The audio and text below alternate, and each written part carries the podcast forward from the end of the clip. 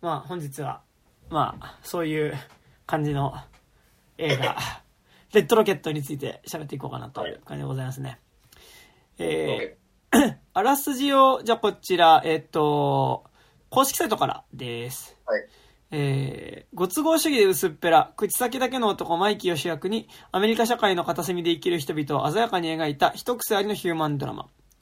えー、ポルノ界のアカデミー賞を5回逃したポルノ俳優だったが、今は落ちぶれ無一文で、えー故郷テキサスへ舞い戻ったマイキー。別居つ、別居中の妻レクシーと、えー義理の母リルに嫌がれな、嫌がられながらも、彼女たちの家に転がり込むことに成功したが、17年のブランクのおかげで仕事はない。えー昔のつてでマリファナを売りながら、えーここをしのいでいたある日、ドーナツ店で働く少女と出会い、再起を夢見るか、てんてんてんてんてんてん。2016年のアメリカ・テキサスを舞台に社会の片隅で生きる人々の姿を鮮やかに描いた一癖ありのヒューマンドラマということでね、ございますね。はい。ということで、まあ、ね、あの、フロリダプロジェクトのね、あの、ショーン・ベイカ監督の最新作ということでね。ございましたが。まあなんか僕は結構今年見た中で割と上位に来るレベル好きでしたね、今のところ僕はね。うん。いや、俺もなんか好きなんだけど、ちょっと好きだけど、うん。もう、好き放題すぎるじゃん。なんか、はいはいなんか、今こんな話やっていいのみたいな。はいはいあまりに無茶苦茶すぎて、なんかこう、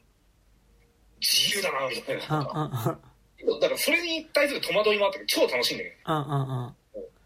いや、なんかでもやっぱすごい一貫してるよね。なんかやってることは。なんか、っていう気はしていて。はいはい。ね。なんかでもすごい思ったのがさ、なんか、こう、貧しさなんか、現代で貧困っていう時の貧困のイメージってさ、なんか、なんだろう、その、昔の70年代とかからなんかこう、ボロッボロのなんかトタン屋根の長屋にさ、なんかもう、住んでてっていうようなさ、でなんか、ドブネズミがいてみたいなさ、なんかそういうちょっとこう、なんだろう、貧乏であるイコールなんかその、色がないっていうかさ、うん。あのーこうなんだろうな。色で言うと茶色とか灰色とか黒とかさ、うん。なんかそういう薄汚れた暗いイメージっていうよりはさ、なんかむしろ貧しいってことがなんか、むしろファンシーであるってことうん。の方がなんかちょっと物としてリアリティがある気してて、なんか結構さ、100なんだ、ドンキホーテとかさ、うん。100均とかでさ、多分生活用品とか揃えていくとさ、ああ、スティックじゃなくなるからそうね。、なんか、どんどん家の中がファンシーになっていくじゃん。で、なんか、結局なんか安く買えるものって、プラスチックってすごいカラフルなもの？うん。で、なんか、安っぽいファンシーさみたいなデザインのものが結構安く買えるものでさ、うん。なんかこう、なんかそういう方がなんか、なんだろうな、あの、なんかある意味こう、貧しさの、なんかビジュアルとしてのリアリティってなんかファンシー、なんかファンシーさとチープさみたいなことってさ、結構あるような気してて、なんかそのリアリティはなんかすごいこう、フロリダプロジェクトも今作もなんかまず通底するものとしてあるなっていう感じは、うん。なんかわかる。めっちゃしてて。うん。まあだから普通に撮り方が、なんかこう、その、なんなんていうの？なんか色彩豊かっていうか、なんか16ミリ撮影じゃん。あ、うん、今回フィルムだよね。うん。うん。だからその感じとかもやっぱあるし、あとなん、なんなんだろう？なんかその、起きてる状況だけさ、なんか言葉にして並べるとさ、なんか大丈夫かみたいなさ、うんうんうん話じゃん。元ポルノ俳優が、なんかこう、元奥さんの実家に転がり込んで、そこの近所のドーナツ屋でバイトしてる JK と付き合っなんか交際関係になって、彼女もプロデビューさせようとするっていうさ、なんか、どんだけ 頭おかしいな、どんだけ倫理観ない話なんだよってなんかなるんだけど、なんか、な、なるし、なんか別に起きてることもさ、なんかこう、プロリダプロジェクトって、なんかこの、あの、女の子のさ、ムーニーちゃんの視点からだったからさ、うんうんうん。なんかその、確かに、裏側、一枚裏側で起きてるのがなんか売春とかうんうんう、んなんかその、貧乏だったりするんだけど、なんかこう、一応この表面上のさ、なんかこう、子供の目線、子供の目線から見たきらめきみたいうんなさ、うんうん。なんかめちゃくちゃ表現されてると思うんだけど、今作なんか、必ずしもそうでもない。けどなんか、画面はキラキラしてるみたいな、なんか、うんうんうんなんか謎のこう、なんだろう、なんかね、その俺、もっとフロリダプロジェクトと同じ、見た時と同じような、なんかこう、ある種なんかこのきらめきにこう身を委ねていたいみたいな、ちょっと思っちゃうみたいな気持ちに、俺、フロリダプロジェクト見ててなかったけど、なんか、レッドロケット別に必ずしもそうでもねえかな、みたいな。そうね。いや、一見綺麗ではあるよな、みたいな。だからさ。フロリダプロジェクトと今作って、なんかやっぱ共通してる気がするのって、なんかやっぱその、現実、ちょ、画面の中で起こってることを直視すると結構きついことが起こってる。きついことだったりとか、まあ、かなりの貧困うん。状態ってのが描かれてるけど、その主人公の視点からすると、なんかこう、そこの実はきついことが起こってる状態っていうものも、なんかやっぱある種の美しさだったりとか、やっぱりなんかこう、そ、ある種ちょっと主人公の主観ではないけど、ちょっとこう主人公の感覚に近いカメラで撮った時に、なんか少しちょっとこう、そこに、いわゆる、こう、貧しいギリギリの生活、なんならもうちょっとずつ、その貧しい状態が一定にキープされてるわけじゃなくて、明らかにどんどん悪い方向に進んでいる状態っていうものが、傾いていってる状態っていうものが、なんかこう、でもとはいえ主人公のに寄り添った視点から見ると、ある種美しいものに見える。なんかだからフロリダプロジェクトで言うとやっぱそのさ、もう、あのー安モーテル暮らしで、どんどん安モーテルですら暮らせないぐらいになってって、で、若いシングルマザーのお母さんっていうのは、その、売春をさ、その、まあ、モーテルの部屋でね、始めないみたいしかもなんかその、自分一人でやる売春だから本当に常に危険性も、な。うん。ぼ暴力にあったりとか、そういう危険性が伴う状態でその売春をして暮らさなきゃいけない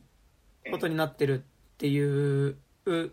そこでのモーテルの暮らしっていうか、でもその主人公の少女からするとさ、やっぱりディズニーランドの近くでさ、で、ホテル自体もファンシーだしさ、ファンシーなデザインだしさ、なんかこう真ん中にプールがあったりしてさ、で、お母さんと一緒になんかすごい、なんか100円ショップみたいなところで安いおもちゃたたくさん買うシーンとかあるんだけどさ、最高でしたね。やっぱああいうのの一個一個がさ、なんかこう、すごい楽しい思い出うん。になっていくじゃん。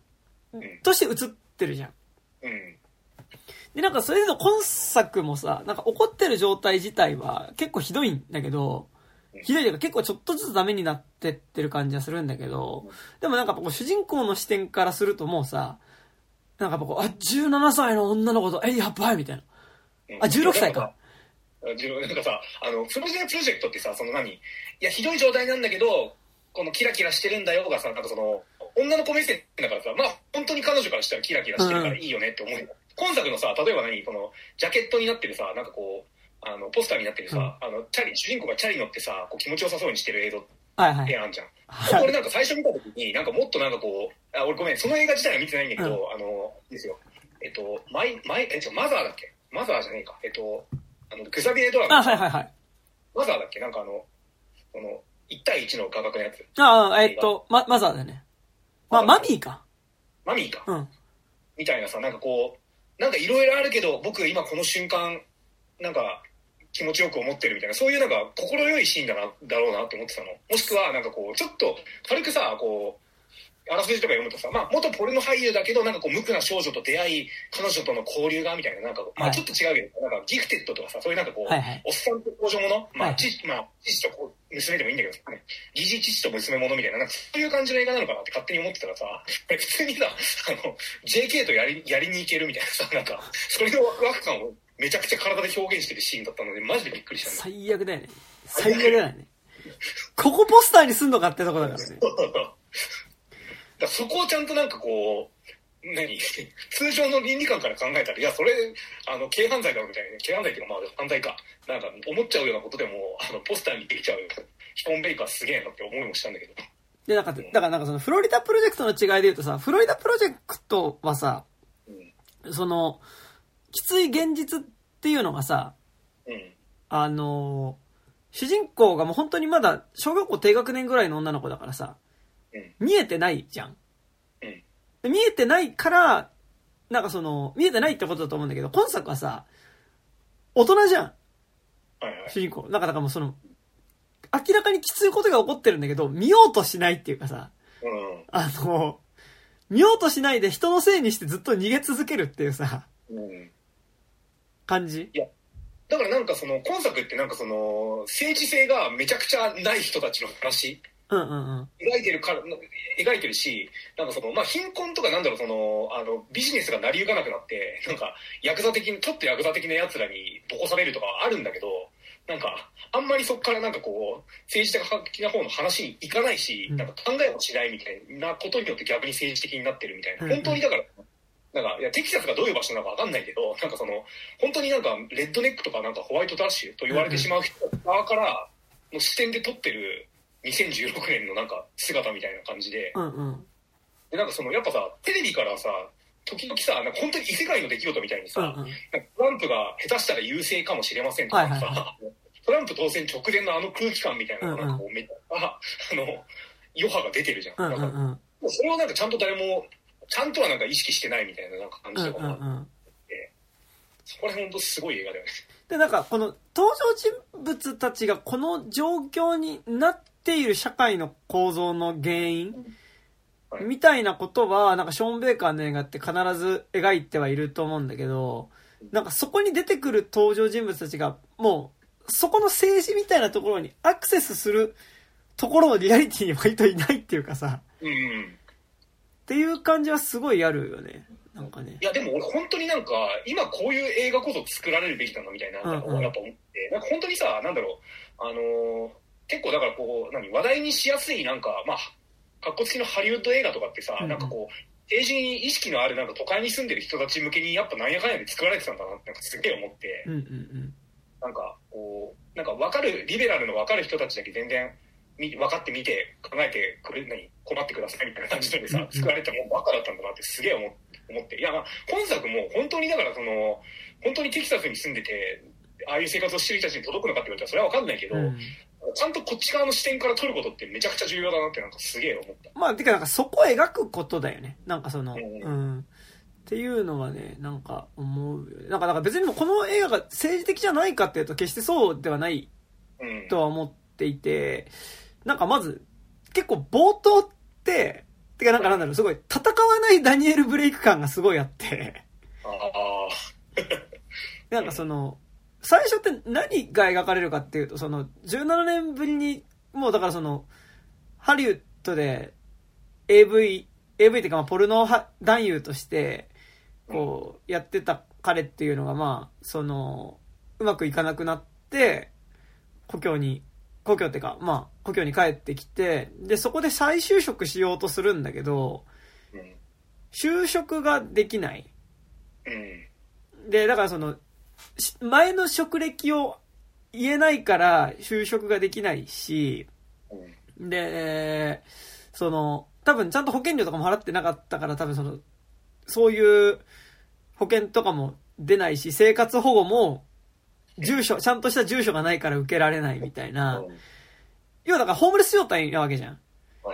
で、何かしらその社会のセーフティネットとか、再就職みたいなことをしようとするけど、結局そこから転げ落ちてくうん。っていう状態から始まってて、結果としてこの映画の中でこの主人公ってさ、何やってるかっていうと仕事ない、仕事、結局就職できないから、で、まあ、元妻の家に、まあ元妻ってか離婚届出してないから、一応妻であるんだけど、まあその妻の家に行って、居候しながら、で、大麻の売人をしてるわけでしょ？うん。しかもなんかそれもさ、本当になんか、あの、なんか最底辺の売人っていうかさ、うん。要はその、だってドーナツショップでさうん、あの、そこに来る、その、石油採掘をしてる人たちにさ、うん。あの、売りつけるっていう形はいでやってて、で、あれもなんか、ちょっと間違えると全然やばそうな。だからなんかその、仕事がないから闇ビジネスやらされてるってことじゃん、あれって。うん。なんか、だから、ある意味状況としてはなんかその闇バイトとかとは変わらん気はするの、あれって。でもなんか、やっぱ、ダニエル・ブレイ・ケンローチの映画とかはさ、やっぱその、主人公が主体的に割とそこで起こってる状況に対してさ、ファック、なんかアクションを起こすうん。けど、やっぱ今作ってやっぱ、そこを、そもそもやっぱそのきつい現実が目の前にあるんだけど、きつい現実を頑張って見ないようにする。はいはいはい。っていうことを描いてる。で、その彼がきつい現実を見ないようにするために見てるものっていうのが、なんかものすごくある種資本主義的なファンタジーであるっていうのは、なんか実はフロリダプロジェクトも今作も一貫してるものな、もののような気がしていて、なんかどっちもネタバレになっちゃうんだけど、で、なんだろう。特にフロリダプロジェクトはネタバレしないで見た方があのラストはいいよね。多分ね。そうね。うん。なんで、まあちょっと今からネタバレしちゃうんですけど、で、なんかまあフロリダプロジェクトはラストで何が起こるかっていうと、まあその、もう本当に生活が追い詰められた少女。もうなんかだから、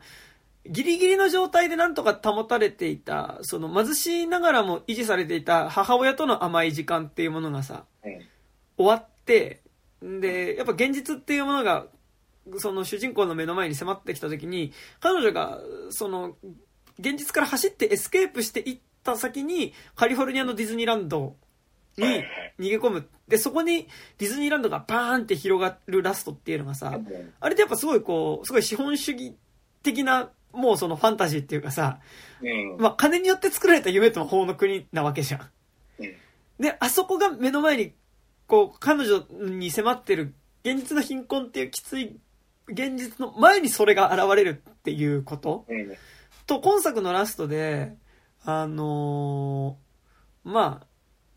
結局逃げ帰った田舎で再起をかけようとしたけど結局、それの元でも全て奪われ、文字通り身ぐるみを剥がされて、あのー野外に追い出されてさ、で、汚いビニール袋の中にさ、多分着替えとかだけ入った状態でさ、路上に追い出された彼の目の前にさ、まあ、要はもうそのある意味セックスシンボルであるさ、うん。その、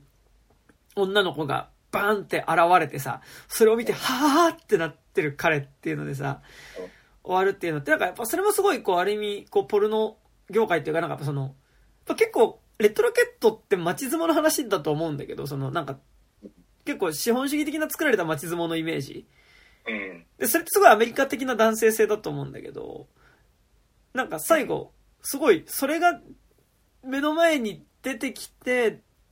で、それで終わるっていうのがさ、あれってなんか全然ハッピーエンドではなくてさ、なんか、うん。明らかに多分、まあなんかね、レトロケット難しいのが積んでるって感じもしないんだよね。なんかこいつこれを延々と繰り返しそうだなって感じであるんだけど、そうね。一番最後もさ、やっぱなんか、プロデナープロジェクトもそうだけどさ、なんか結構現実か夢か分かんないぐらいのなんか、表現じゃん。なんかこう、急に一軒だけ家があって、まあ、もともとそういう家なんだけど、急に一軒だけ家があって、そこから、あの、10代の女の子が出てくるみたいなさ。なんかでも結構さ、なんかどっちもなんかもうこうさ、で、しかもその女の子が最後さ、あの、レトロケットで出てくる家っていうのがさ、さっき言ったマジでさ、そのさ、あの、ちょっとある意味、チープさとセットでのファンシーさっていうかさ、うんその、なんだろう、ど、言い方悪いよ。あの、ドンキホーテと100円ショップとドンキホーテと、えっと、サンキューマートはいはいはい。でのみ構成された家っていうか、うん。なんかだから、一見、こう、可愛い、なんかその、あ、買い物行って、あ、これ可愛いって感じで買うんだけど、買って家に置いてたらすぐ壊れちゃってゴミになっちゃうようなもの。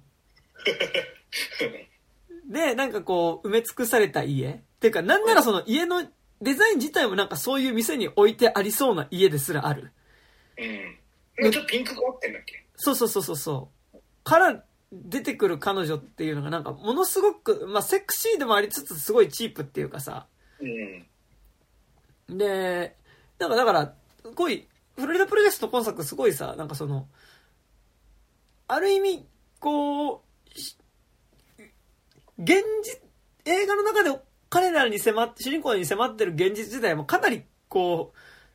切迫した状況。っていうかなんかもう、レッドロケットに関してはもう、かなり始まった段階でもう最底辺の状態になってる。うん。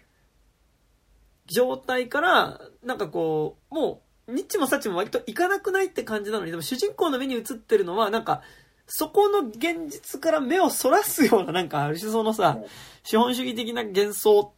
であるっていうのはさ、なんかまあ、めちゃくちゃこう、なんか、ショーン・ベイカーやってることだなと思っていて、なんかだから、そういう意味で結構なんか、こう、批判でもないんだけど、うん。批判っていうスタンスでもない気がするんだけど、ショーンショーン・ベイカー作品って。でもなんかそういうその、すごいなんだろう、あのーそういう政治っていうところにもアクセスし、ちょっとなかなかしづらいような貧困な人た貧貧困層の人たちっていうかさ、その貧しい人たちっていうのの、なんか割とリアリティっていうのを、なんか貧しい人たちがいてとかかわいそうじゃない視点で描いてるっていうのがやっぱすごいいいなっていうのではありつつ、でもなんか彼らがこの状況になってる背景にある社会、社会構造だったりとか、うん。そこから、そこを覆い隠してるある種のファンシーさ、うん。ファンシーな貧しさみたいなもので、ファンシーさで覆われた貧しさみたいなものっていうのは、なんか割とずっと描いてるから政治的ではないってことでもないと思うんだけど、うん。だから、だからすごいリアルではあるよね。なんかだから。いや、そうね。で、なかなんんか、本当、ううんん。なんか、アメリカ映画とか見ててさ、うんなんか、わかんないけど、アメリカのさ、なんだろう、あの、半分以上って多分ああいう感じの暮らしだと思うのよ。うんうんお大バカに言えば。まあ、半分以上というか、わかんなんか比率はわかんないけど、うん結構な数ってああいう暮らしだと思うの。うんうん。なんだけど、やっぱ、その、映画とかドラマで描かれる暮らしってなんか、で、のって、ああいうのってなかなか描かれないじゃん。うんうんなんか、もっとなんかそれこそ、それこそだからその、ファン、貧しさとして描かれるかもしれないけど、ファンシーさは、あそこまでのリアリティを持って描かれることってなかなかないと思うんだかもうちょっとやっぱ、どうしても、その、ひ批評、批判、そこのあり方自体に批判、うん批評的な視点が入るというか、なんかだからその、ある意味、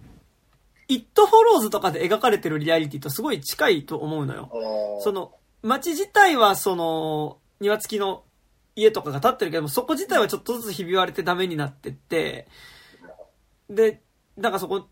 その生活自体はちょっとずつその日常っていうのはさ、うん。蝕まれていってるけどそこで暮らさざるを得ない若者たちみたいなのってさ、でも、イットフォローズとかだとやっぱそれをホラーとしてある種そこでの貧困だったりとかさ、うんま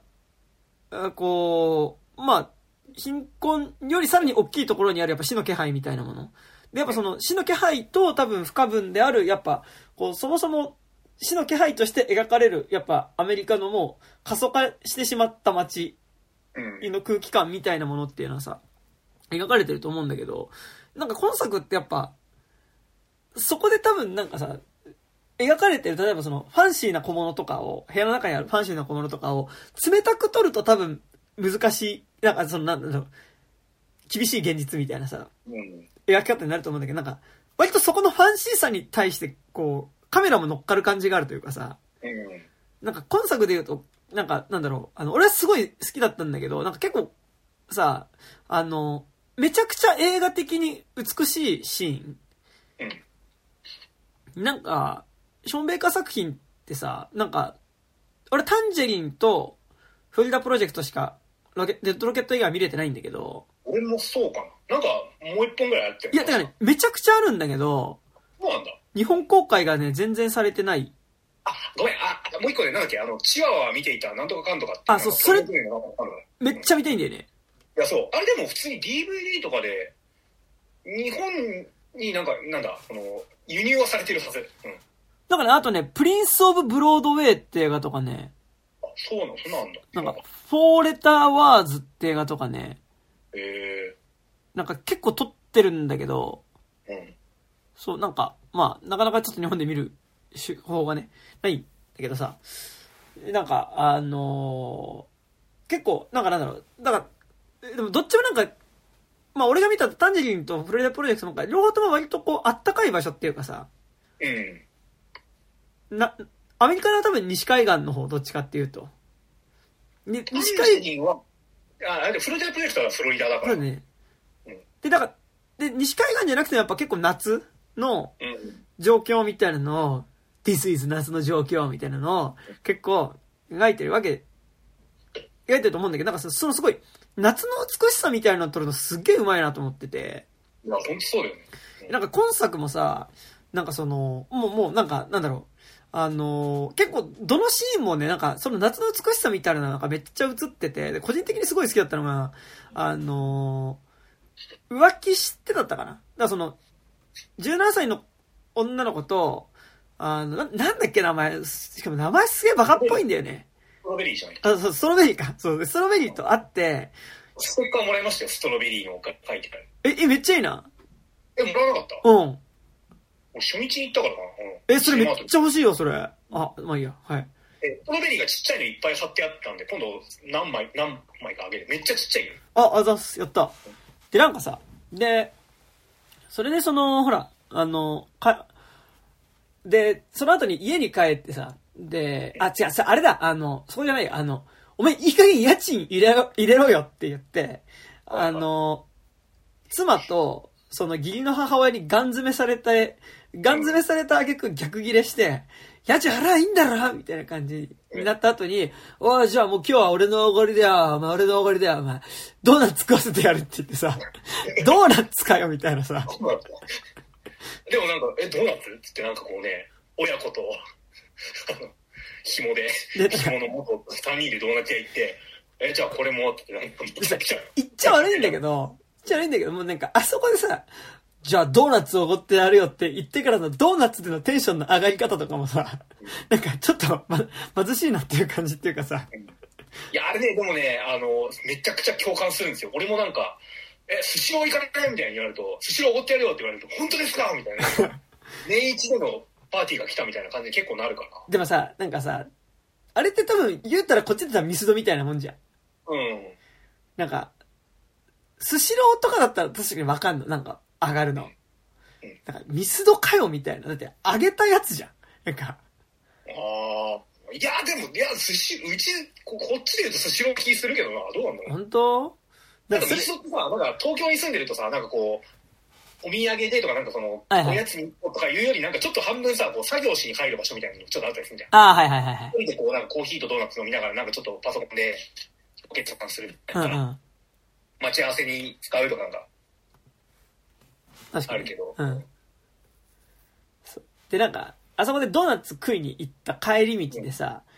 で、なんかもう主人公は、だからさ、そこだ、そうだ、で、ドーナツ、それで食べに行ったらそこにストロベリーがバイトしてて、うん。あ、やばっこれ出会うのか。うんこの子超可愛いってなって、もう主人公はさっさと家に帰って、あ、スマホ忘れたわっていう嘘をついて、もう一回ドーナツ屋に戻って、あの子に声をかけたいっていうのがあるから、ババさっさと歩けみたいな感じで、あの、義理の母親と妻を連れてなんかこう、さ、もう、構造みたいなところね、これ。そう、む、向こうにさ、その、せ石油の工場の煙突が見えてさ、うんで、手前にはなんかこう、雑草と、が、ボーボーに生えてて、そのフェンスになってるようなさ、その国道沿いの道をもう、ほぼ暗くなってる夕方の場所をさ、3人が歩いていく。で、もう、状況とか会話的にはクソ最悪なわけ。だからもうさ、いや、早くあの17歳の子ナンパしてって思ってる、多分おそらく40ぐらいの、40半ばぐらいの男とさ、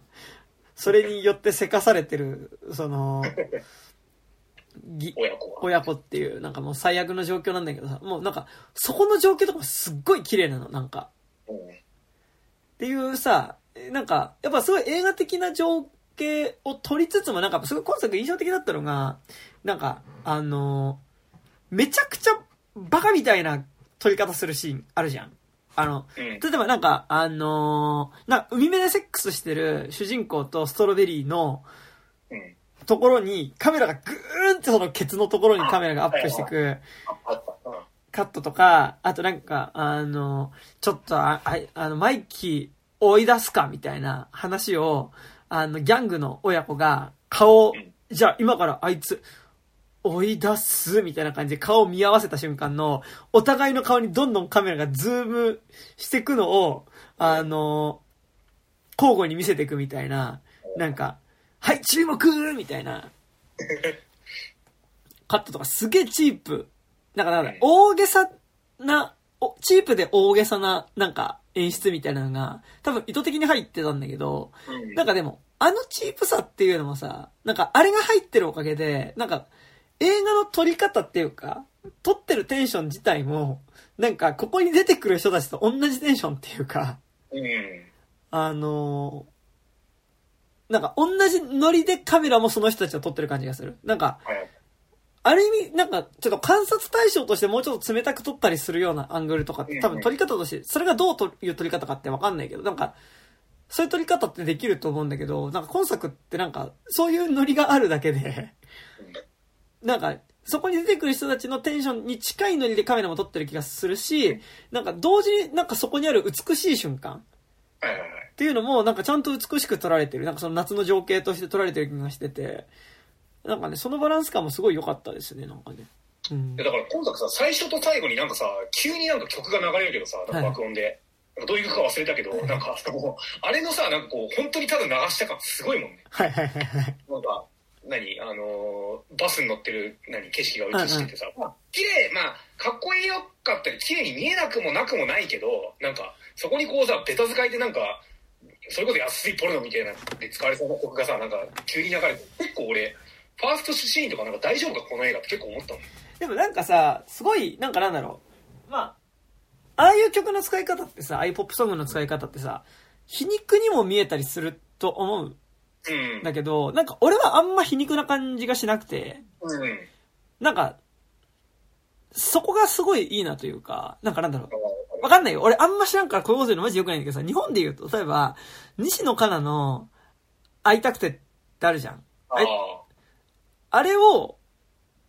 なんかなんだろう。今結構かっ、あとまあ湘南の風の純恋歌とかでもいいんだ。だ湘南の風の純恋歌の方がいいな。湘南の風の純恋歌に対してさ、俺結構カッコわらみたいなスタンスでいるんだけどさ。で、なんかあれ、ですよ、あの、舞台と映画である、なんだっけ、あの日々、え？あの日々の話だっけ？あ、はいはい。あの、玉田企画のうん。うんでなんか純恋歌を歌うみたいなのが割とそういう感じで使われてます。なんか、あえてみたいなさ、でなんかその、うん結構さ、サブカル野郎文脈で言うと結構なんかさ、あの、あえてそれを流すみたいな感じになるじゃん。んか。じゃなや、だからあの、あの、あの、あれね、えっと、入江優のビジランテの最初で、あの、ドキュンが車で聴く音楽みたいなのがあ爆音で流れて、そうそうそうそうあそう。の、タイトルに出るっていうね。じゃ、なんか、じゃなくて、なんかそこのさ、純恋歌を聞いて本当にいいなって思ってる人たちうん。のリアリティで、ちゃんと純恋歌が流れてる感じっていうか、はいはい。それがすごいする。いや、わかる。いや、そこら辺本当紳士だよね。なんかその、なんだっけ、俺結構だから映画、映画っていうか、映画となんか、俺たちの現実のリアルが繋がった瞬間だなっていうのが感づいたのが、うん。なんか、宇野これまささんか誰かわかんない。けど、なんかそこら辺であの、音楽系にも詳しい、うん。あの、映画評論家が、えっと、フロリダプロジェクトの時に言ったんだけど、うん。あの何？そのトラップミュージックをスマホで流すっていう、なんか、あれが今の俺の聴き方のスタイルだよねっていうのをなんか、指摘してて、はいはいプロレスでそういうシーンがあるんだけど、風呂入りながらトラップが流れて、トラップミュージックがスマホから流れて、なんかその、うんうんうんあんまり決してなんかそのゴージャスではないんだけど、そういうなんか、あの、なんかミッドしか聞こえてこないみたいな状態で聞こえるみたいな。そういう感じをなんか結構ショーン・ベイがなんか演出としてめちゃくちゃうまいから、音楽使いが。ね。うんで、なんかだから今作もさ、あそこのさ、あの、ストロベリーとさ、あの、主人公が彼女の家でセックスした後にさ、うんなんか、彼女が歌い出すじゃん。ストロベリーが。はいで、結構歌うまいんだけどさ、うん私昔ピアノ習ってて、みたいなうん。じゃあ聴かせてくれよって言ってさ。なんかあそこで歌う曲とかもなんかさ、もうさ、なんか、あなたにはもう興味がなくなったの？みたいなさ、バイバイみたいなさ、曲でさ、なんだこれみたいな感じなんだけどさ、なんか、そこがちゃんと切実だしさ、なんか、そこで歌う彼女にちゃんとこう主人公が感動してる感じっていうかさ、感動してるっていうか、なんか、そこがちゃんと良きものとして観客にも見えるうん。感じっていうのが、いやなんか、あ、めっちゃいいなというか、いや、いいよ。なんかやっぱそこの、じゅ、でも、もう俺はね、もう、さ、そういうところに対して、かっこわらみたいなマインドで行き過ぎてしまったから、なんか俺はなんかもう、全部感情全乗っけして純恋歌を聴くことは多分できないと思うの、俺は。ああ、まあね。でもなんかすごい、それこそ純恋歌で歌われて、なんかだからもうこの映画ってさ、嬉しくて、嬉しくて、柄にもなくスキップして、みたいなさ。何それ？そんな曲があるの？え、だから、え、純恋歌じゃん、これ。スキップしてって何？だから、スキップしてですよ。男親友の彼女の通例じゃん。美味しいパスタ作ったお前で。スキップってなんだって思ったなんかスキピンなんか、ああいうかな。で、なんかほら、で、ね、大貧民負けてまじ切れでさ、で、その後、いや知るとこ想像するの面白いね。で、で、で、なんかさ、でももう、なんか言っちゃうけど、まあ、バカ旦那がスキップしてるみたいな映画じゃん。別に、バカ旦那は別にその、あの、売れなくなったポルノ俳優ではないけど、うんバカ売れしてますよ、だって。なんかでも、そういう感じするじゃん。なんかその、でもそれって、なんか今俺らってさ、なんかそのさ、いい大人がさ、うん。あのーまあでも、あれは、そういう側面もあると思うよ。なんか、いい、いい大人っていうか、なんかちょっとこう、さ、あのーなんか普段いかつい感じの男っていうのが、なんかちょっとこう、あ、いい感じになっちゃって、だって柄にもなくスキップしてたからね。なんかだからその、あ、すごい、あ、なんかあの子めっちゃいいなって思ったら、なんか帰り道でスキップしちゃったっていう、あのーことの良さだと思うんだけど、今作ってさ、それで言うとさ、あのー大親友の彼女の連れに当たるのがさ、ドーナツ屋でバイトしてた17歳の女の子なわけじゃん。で、それアメリ、カの条例ってあれどうなってるえ？アメリカの条例的にどうなの？あれえ、だから、なんかでもあれ、あれじゃん、なんかさ、16、今年17になるので、17になったら、AV にも確かなんか出られるみたいなので、それでなんか17歳、うんで17歳の誕生日を待ってて彼女を、だから連れてハリウッドに行こうとしてって感じじゃん。だからなんか、まあ、その、それと結婚の年齢みたいなのがわかんないけど、うんでもなんか、印象21番だね、確か。うんうんうん。地区によるからね、あれも。なんかでもその感じじゃん。で、なんかだからさ、あれだと40、だまあ、純恋歌とかは多分おそらく近いぐらいの年齢だろうからさ、なんかそのさ、嬉しくて嬉しくて柄にもなくスキップしてもいいんだけどさ、今作って多分40半ばぐらいの人がさ、10, 10代の女の子にさ、ちょっとこう、それでいい感じになってさ、嬉しくて嬉しくて柄にもなくさ、あの、自転車で夜の街でダッシュしたりさ、あのするわけじゃん。まあね、パパ活ですらないからね。うん。でさ、その、いや、パパ活ってもなんか、まあ、パパ活的な構造ではあるけど、圧倒的に主人公に本当は金がないってことじゃん。うんそうか。だって金ほとんど別に彼女がどうしてるわけじゃないもんね。そうそう。うんっていうさ、なんか、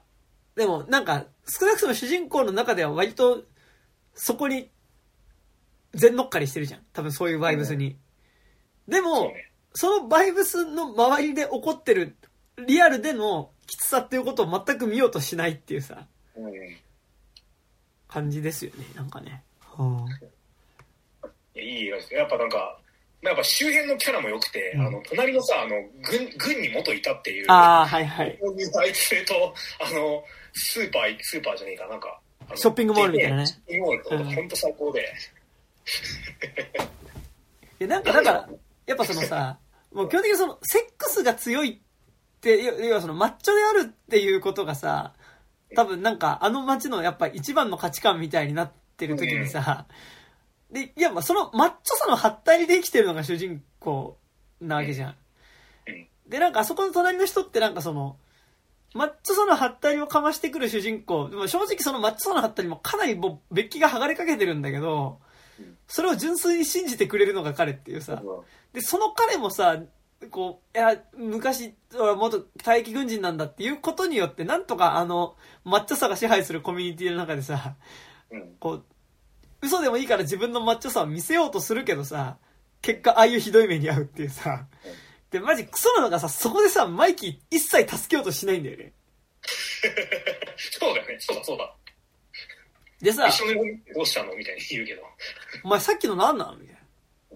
な。え、いや、いや、いや、俺見てたから、みたいな。え、見てたんだ？って言ったらさ、いや、なんかあの、お前と一緒のやつだと思われるの嫌だからやめてくんない？みたいなことをさ、いや、しかもまあ、これちょっとネタバレですけど、最後、その、あの、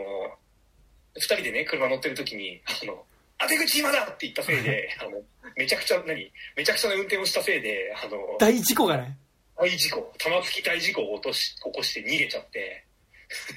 急に縁を切るっていう。ね、いいか、みたいな。俺とお前は一緒に乗ってなかったみたいな。でさ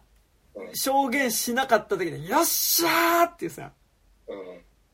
クソですよね。そこで素晴らしいのがさ、なんかこう、何？家に帰るとさ、まあ主人公もさ、一応同乗者だからさ、俺のことバレてねえかなってめっちゃドキドキしてるわけ。なんか玉突き事故がありましたって。で、あの、家に帰ると案の定さ、あの、元奥さんとそのお母さんがさ、え、事故あったんだって ってあそこ爆笑だよね。あそこ爆笑でで、しかもなんかさ、え、今、隣の家にパトカー来てるんだけど、見に行こう、見に行こう、みたいに。あそこでやっぱなんかあの、クロリダプロジェクトのさ、あの、火事があったらしいぞ、つってみんな見に行くぞ、みたいにさ、なんかこう、あの、地元袖でね、あの、火事の見物に行くあのシーンをもう、出雲を思い出して最高だったんだけど、やっぱ。いやー、あれ最高ですよね。しかもなんか、ね、ノリノリでインタビュー答えちゃって、メイクしてから出ればよかった。妻の方はね。で、なんかでもさ、で、今作やっぱ、その結構、どのキャラクターもさ、なんか、嫌なやつっちゃ嫌なやつじゃん。なんか、うん。その、まあ割と、利己、みんな利己的ではあるし、うん。まあある種がめつかったりもするみたいなところでさ、なんかこう、いわゆるいい人みたいなキャラクターとか、なんかその、なんだろう、あのー優しさみたいなこととかはないんだけどさ、でもなんか、みんなやっぱ、どのキャラクターもすごい、好き好きになる感じっていうかさ、なんか、愛しいなっていう感じ。まあ、なんかね、俺やっぱ見てね、すごいね、ジャリンコチエっぽいなと思った。ああ、たまあ近いかな。うん。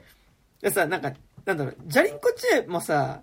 なんかなんだろう、結構、笑えないじゃん。いや、笑えないし、なんかこう、ちょっと冷静に見ると、いや、ダメだよねってなるんだよね。なんかこう、いとっかのタイミングで。だって、これは、子供に、小学生の娘に働かせていて、父親はは一切仕事せずにさ、なんなら娘が働いて稼いだ金をさ、元手にギャンブルしたりとかさ、あの、していて、妻はそこでの彼のさ、まあその、横暴ぶりっていうかさ、まうん。あ、あの、に、耐えかねて家を出てるっていうさ、うん。で、鉄って。そう。で、鉄ってさ、なんかなんだろう。あの、可愛げはあるんだけど、うん。なんかちょっと、あの、可愛げがあるキャラクターとして描かれていることを差し引いても、ちょっとギリ超える、これはないだろうってキャラクターじゃん。そうね。なんか、なんか、なんかその、やっぱ、セックスがないジャリンコチエっていうかさ、まあまあ。逆じゃね？セックスがあるじゃん、いいこっちじゃん。あ、そう、セックスがあるジャリンコチエみたいな感じはね、すごいあって、なんかでもやっぱ共通するのがやっぱ出てくるキャラクターがみんな結構クソ野郎なんだけど、割となんかやっぱき嫌いにならないというか、うん。なんかそれでもなんかいいいいなって思えるっていう感じですごいやっぱジャリンコチエっぽいなっていうのは、うん。そう、思いましたけどね。確かに。しかもなんかさ、あの、前作のフルジャプロジェクトだったらさ、いや、今作もなんかあの主人公の人とか、一応なんか有名な俳優ではあるらしいけど、うんうん。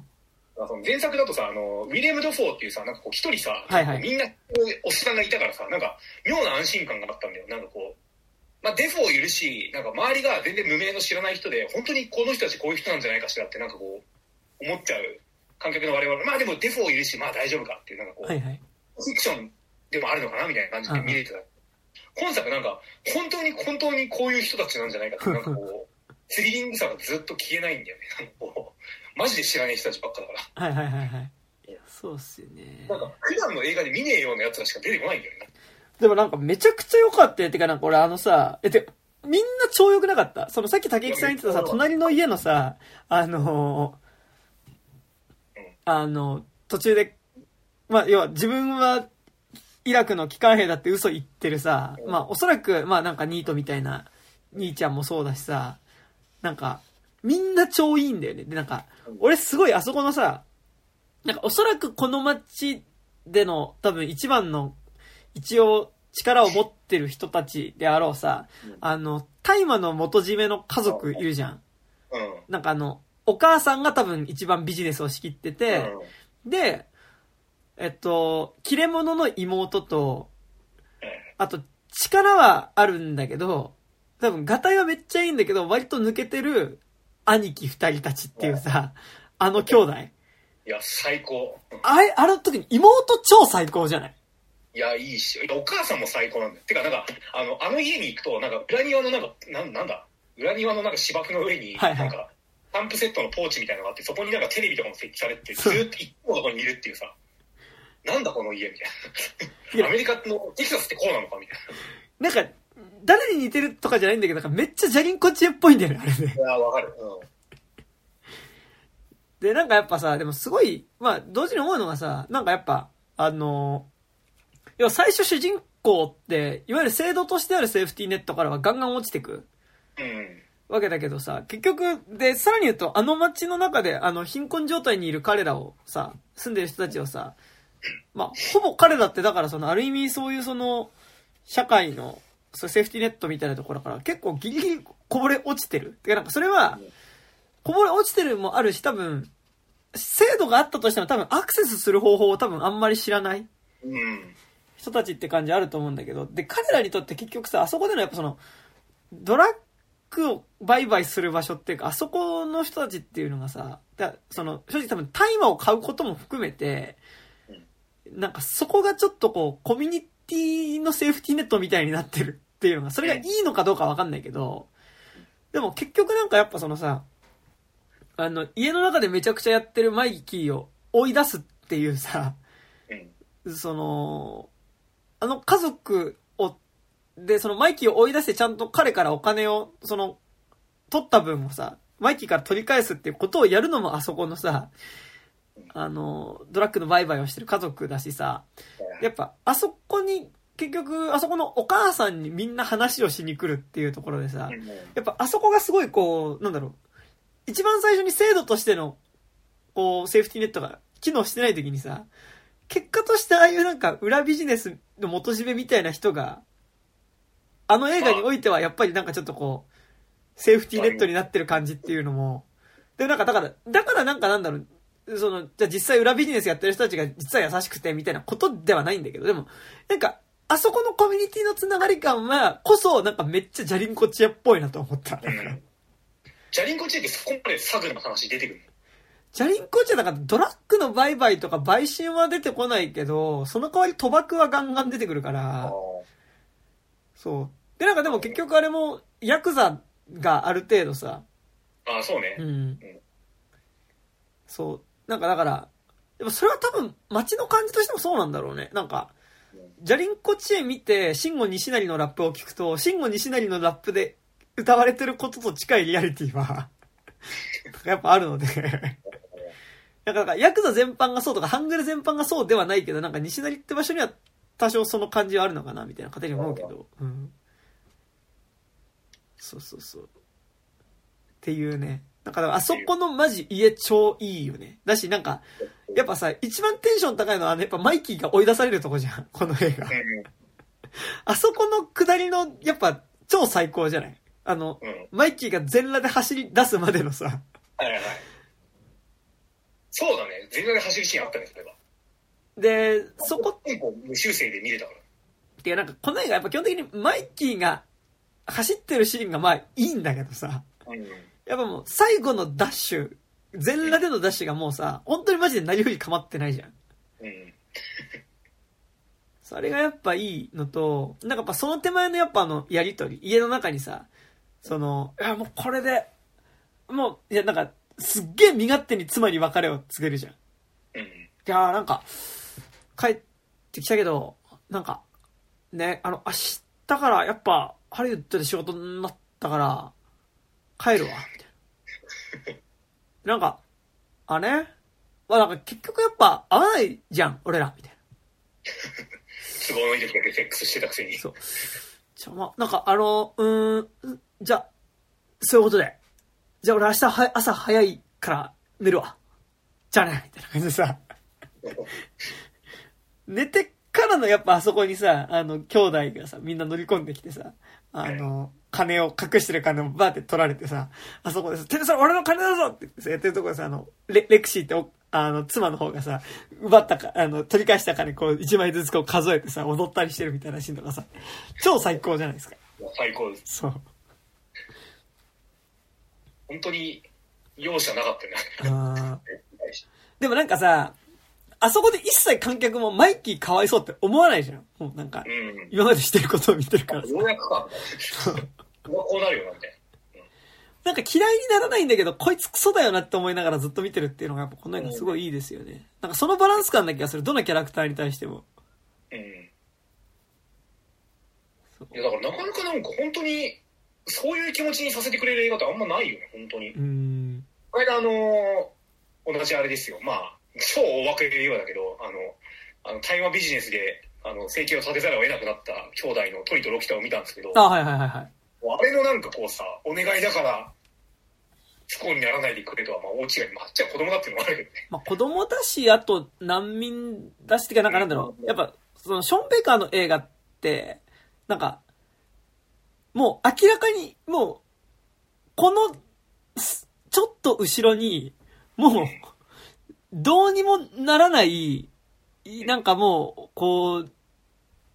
どん詰まりみたいなものが見えるんだけど、なんかその、なんか、貧困の果てにあるどん詰まりの手前にあるモラトリアム感うん。って、なんかある気がしていて、なんか、でもトリとロキタはもうす、もう明らかにもう、し、死ぬかどうかになってるしさ、そう、なんか、で、彼らにはなんか、もう見られるその資本主義的な幻想とかもないじゃん。なんかもう、うん。見てきたリアリティ的に。なんか、そこは違うんだけど、なんかでも、そう、なんかそのモラトリアム、近い期間に続けてみたんだよ、俺。ああ、なるほど、なるほど。なんかこう、すっげえ大枠で言えばなんかテーマも通底するとこもなくはないような気もするけど。テンションが違いすぎるみたいな。なんか、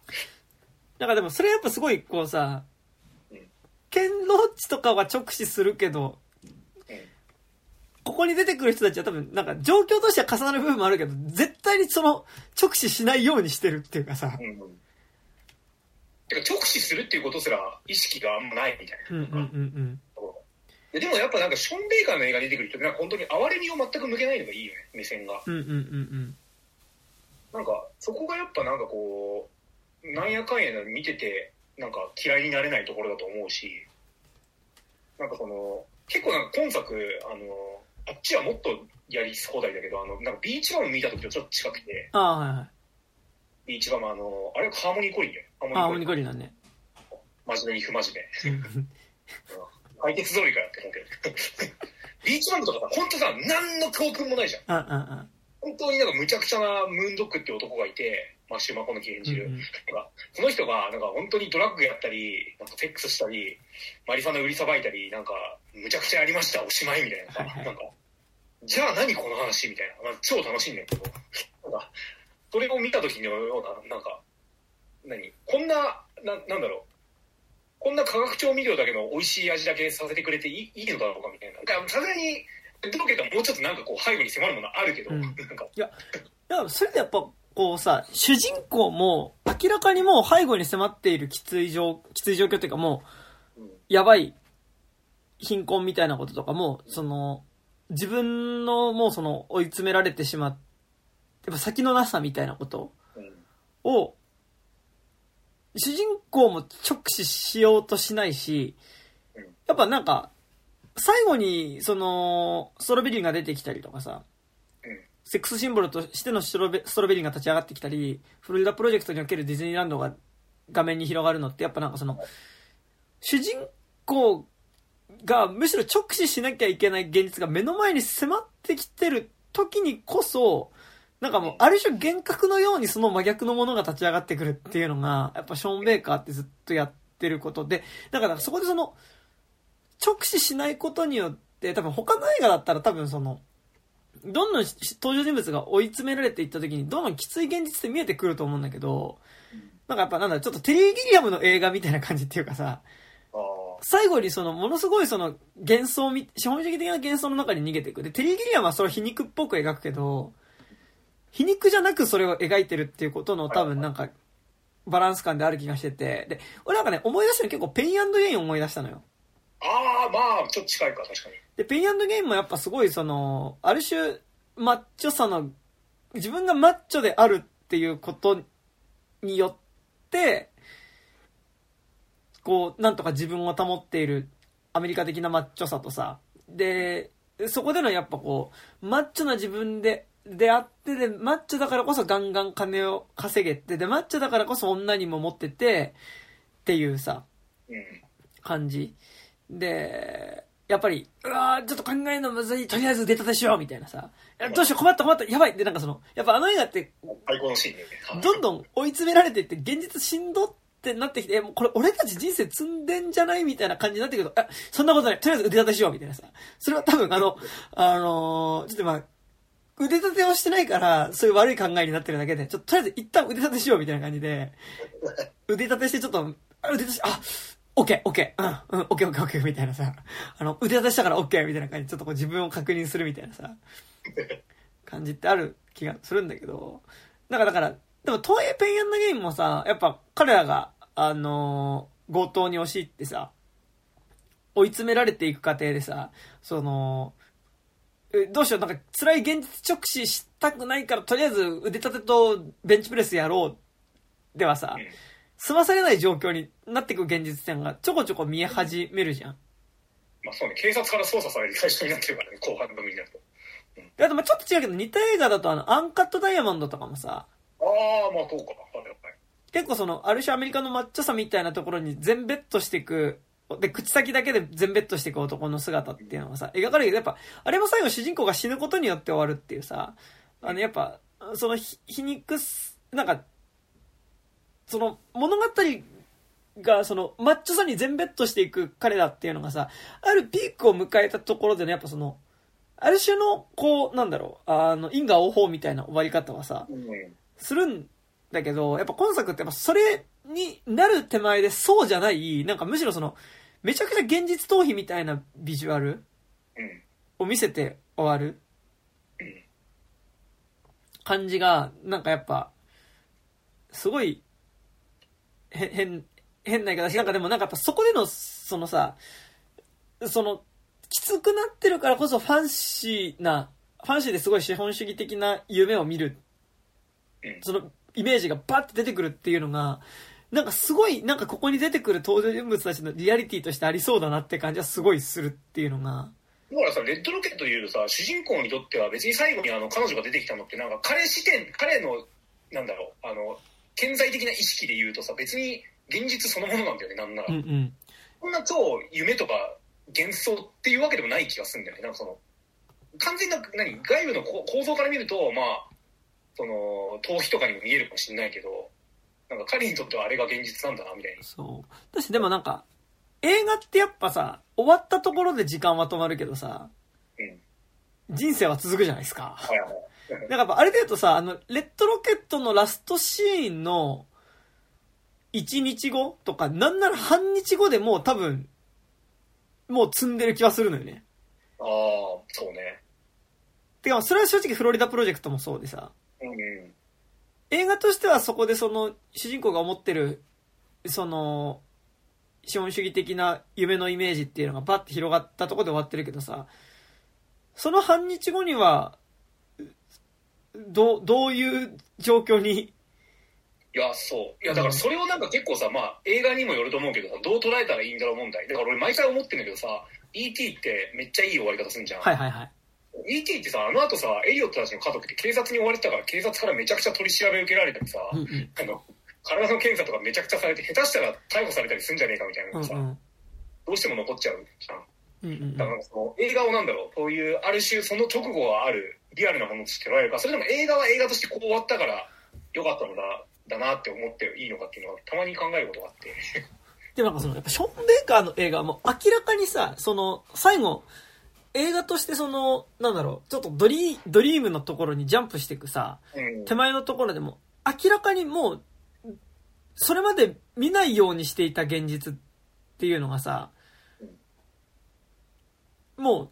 夢を見させないような現実っていうのが、バンで立ち上がってはくるじゃん。まあ、うん今作で言うとフロリダプロジェクトより今作の方が、なんかそこでの主人公を拒絶していく現実っていうものが、なんかやっぱその、主人公の行動の結果であることは明らかだから、なんか、同情の余地がないっていうところで、なんか本当になんかこう、さ、ただの、普通に、その母親と一緒にいたいと思ってる女の子が、そう、そうできなくなっていく現実っていうのが見えてくるフロリダプロジェクトより全然きつくないんだけど、今作正直。なんかまあその、さ、自己責任でしょっていうことじゃないんだけど、でもなんかさ、もう、いや、お前はもうしょうがねえよって感じすごいするじゃん。うん今作は。そう。っていう最後のさ、なんかこう、ちょっと幻影感あるとこってさ、俺一回しか見てないから、なんか、うん。なんか雰囲気で言うけどさ、なんかアメリカンビューティーちょっと思い出さなかった？ああ、まあ、アメリカンビューティーもね、なんかやっぱあの、すごい、セックスイメージに取り憑かれた男の話だもんね。なんだっけ、娘の友達のそ JK に、なんか、う。マジで。さんの、うんスペイシーだっけ、うんそうそうそう。アメリカンビューティーが詳細にどんな話か全然忘れちゃったんだけど、なんか結構、そのだからなんか結構、アメリカのなんかこう、なんだ、いい年したおっさんが JK に、なんかこう、入れ込むものとして、なんか、なんか一本通ったものが実はあるんじゃないかって結構なんか思ったんだよね。ああ、でもなんかその、中年のおっさんがやっぱ若い女の子にっていうのは、あるよね、ずっとね。なんかまあアメリカンビューティーはさある種そのなんだろうミドルエイジクライシス的なさ、うんそアプローチで多分そういうのって描かれてたと思うけどっていうよりもあなんかある種なんだその家庭を持った男の真面目な男真面目真面目な男の、ミドルエイジクライシスから起こるなんかこうアメリカの狂気みたいな感じのうんうんうん捉え方してたと思うんだけどっていうのじゃなく なんかあのなんでもない本当にクズ男の側から見たこのアメアメリカンビューティーの権威みたいななんか。てかなんかさ、それで言うと今作はさうん、ストロベリーが初めてじゃなさそうじゃん、主人公。ああなるほどね。そもそも、い、妻うんとも二人でさ、AV に出て、まあ、ポルノに出ててさ、うんで、多分、男優の方がさうん、多分寿命は長いんだろうね。キャリアとしてのね。まあなんか妻の方はだからなんかさ、だから多分あれなんか妻と一緒にこう、ハリウッドに行ってポルノ業界で最初だからえガンガン撮ってて、で、それで結局妻と別れて、妻はだからその、もうキャリアが限界に来て多分、テキサスの方に行って、で、なんかでも、あそこの隣の家のさ、あの、現役、あの、軍役を車窓、詐称、詐称していたさ、あの、彼と話してる時にさ、なんかその、いや、ああの、あ、ああの女優も俺が見つけてやったんだよ、みたいなことをさ、うん。言ってた多分、ずっとそれ繰り返してる気はするじゃん。なんかあの、あの、なんかぜ、いや、君絶対いいよ、みたいな、最高だよ、みたいなさ、君は絶対僕がスターにしてあげる、みたいなこと言って、まあ、恋仲になって、二人で、まあ、ポルノに出て、で、キャリアがこう、まあ、マックスになった段階で、やっぱり別れるみたいなさ。なんか話聞いてると、それで結局その女の子は、まあ、ある種、こう、しゃぶ漬けみたいに、まあ、トラック中毒になったりとかしてるみたいな、なんとなく話で出てきては、まあ、どの程度本当かそれわかんないんだけどさ、なんかだから、こう、ストロベリーに対してのあれもさ、なんかやっぱこう、ストロベリー、あ、めっちゃ、この子セクシーだ、セクシーでっていうのとさ、こいつ使えばもう一回なんかその、自分が再起できるんじゃないかっていう打算みたいなのもありつつさ、なんか多分ずっとこれ繰り返してきた人なんだろうなっていうあさ、で、そのあり方が多分いよいよもううまくいかな、どうにもならなくなってる。うん。えでもそれってなんかあれだよね。本当になんかわかんないけど芸能とかポルノビジネスのなんか女の人若い女の子が結構実質使い捨てられていくみたいな行動そのものでもあるよね。そうだよね。で、なんかだから結構その作中でさ、なんかほら、あの、ポルノの話をしてる時にさ、俺はなんかさ、ポルノ界のアカデミー賞ですごい4回候補になってて、みたいな話をさ、ドーナツショップで、その、ストロベリーちゃんにしてるとさ、でも、え、でもあなたは、フェラしてもらってただけでしょみたいな。ことを言われてさ、いや、結構なんかそこでこう急にこう何も言えなくなるっていうかさ、いや、知ってもらってただけだけど、いやでもなんかそれね、知ってもらうみたいなテクもあるんだよ、みたいなさ。いいフェラをさせるんで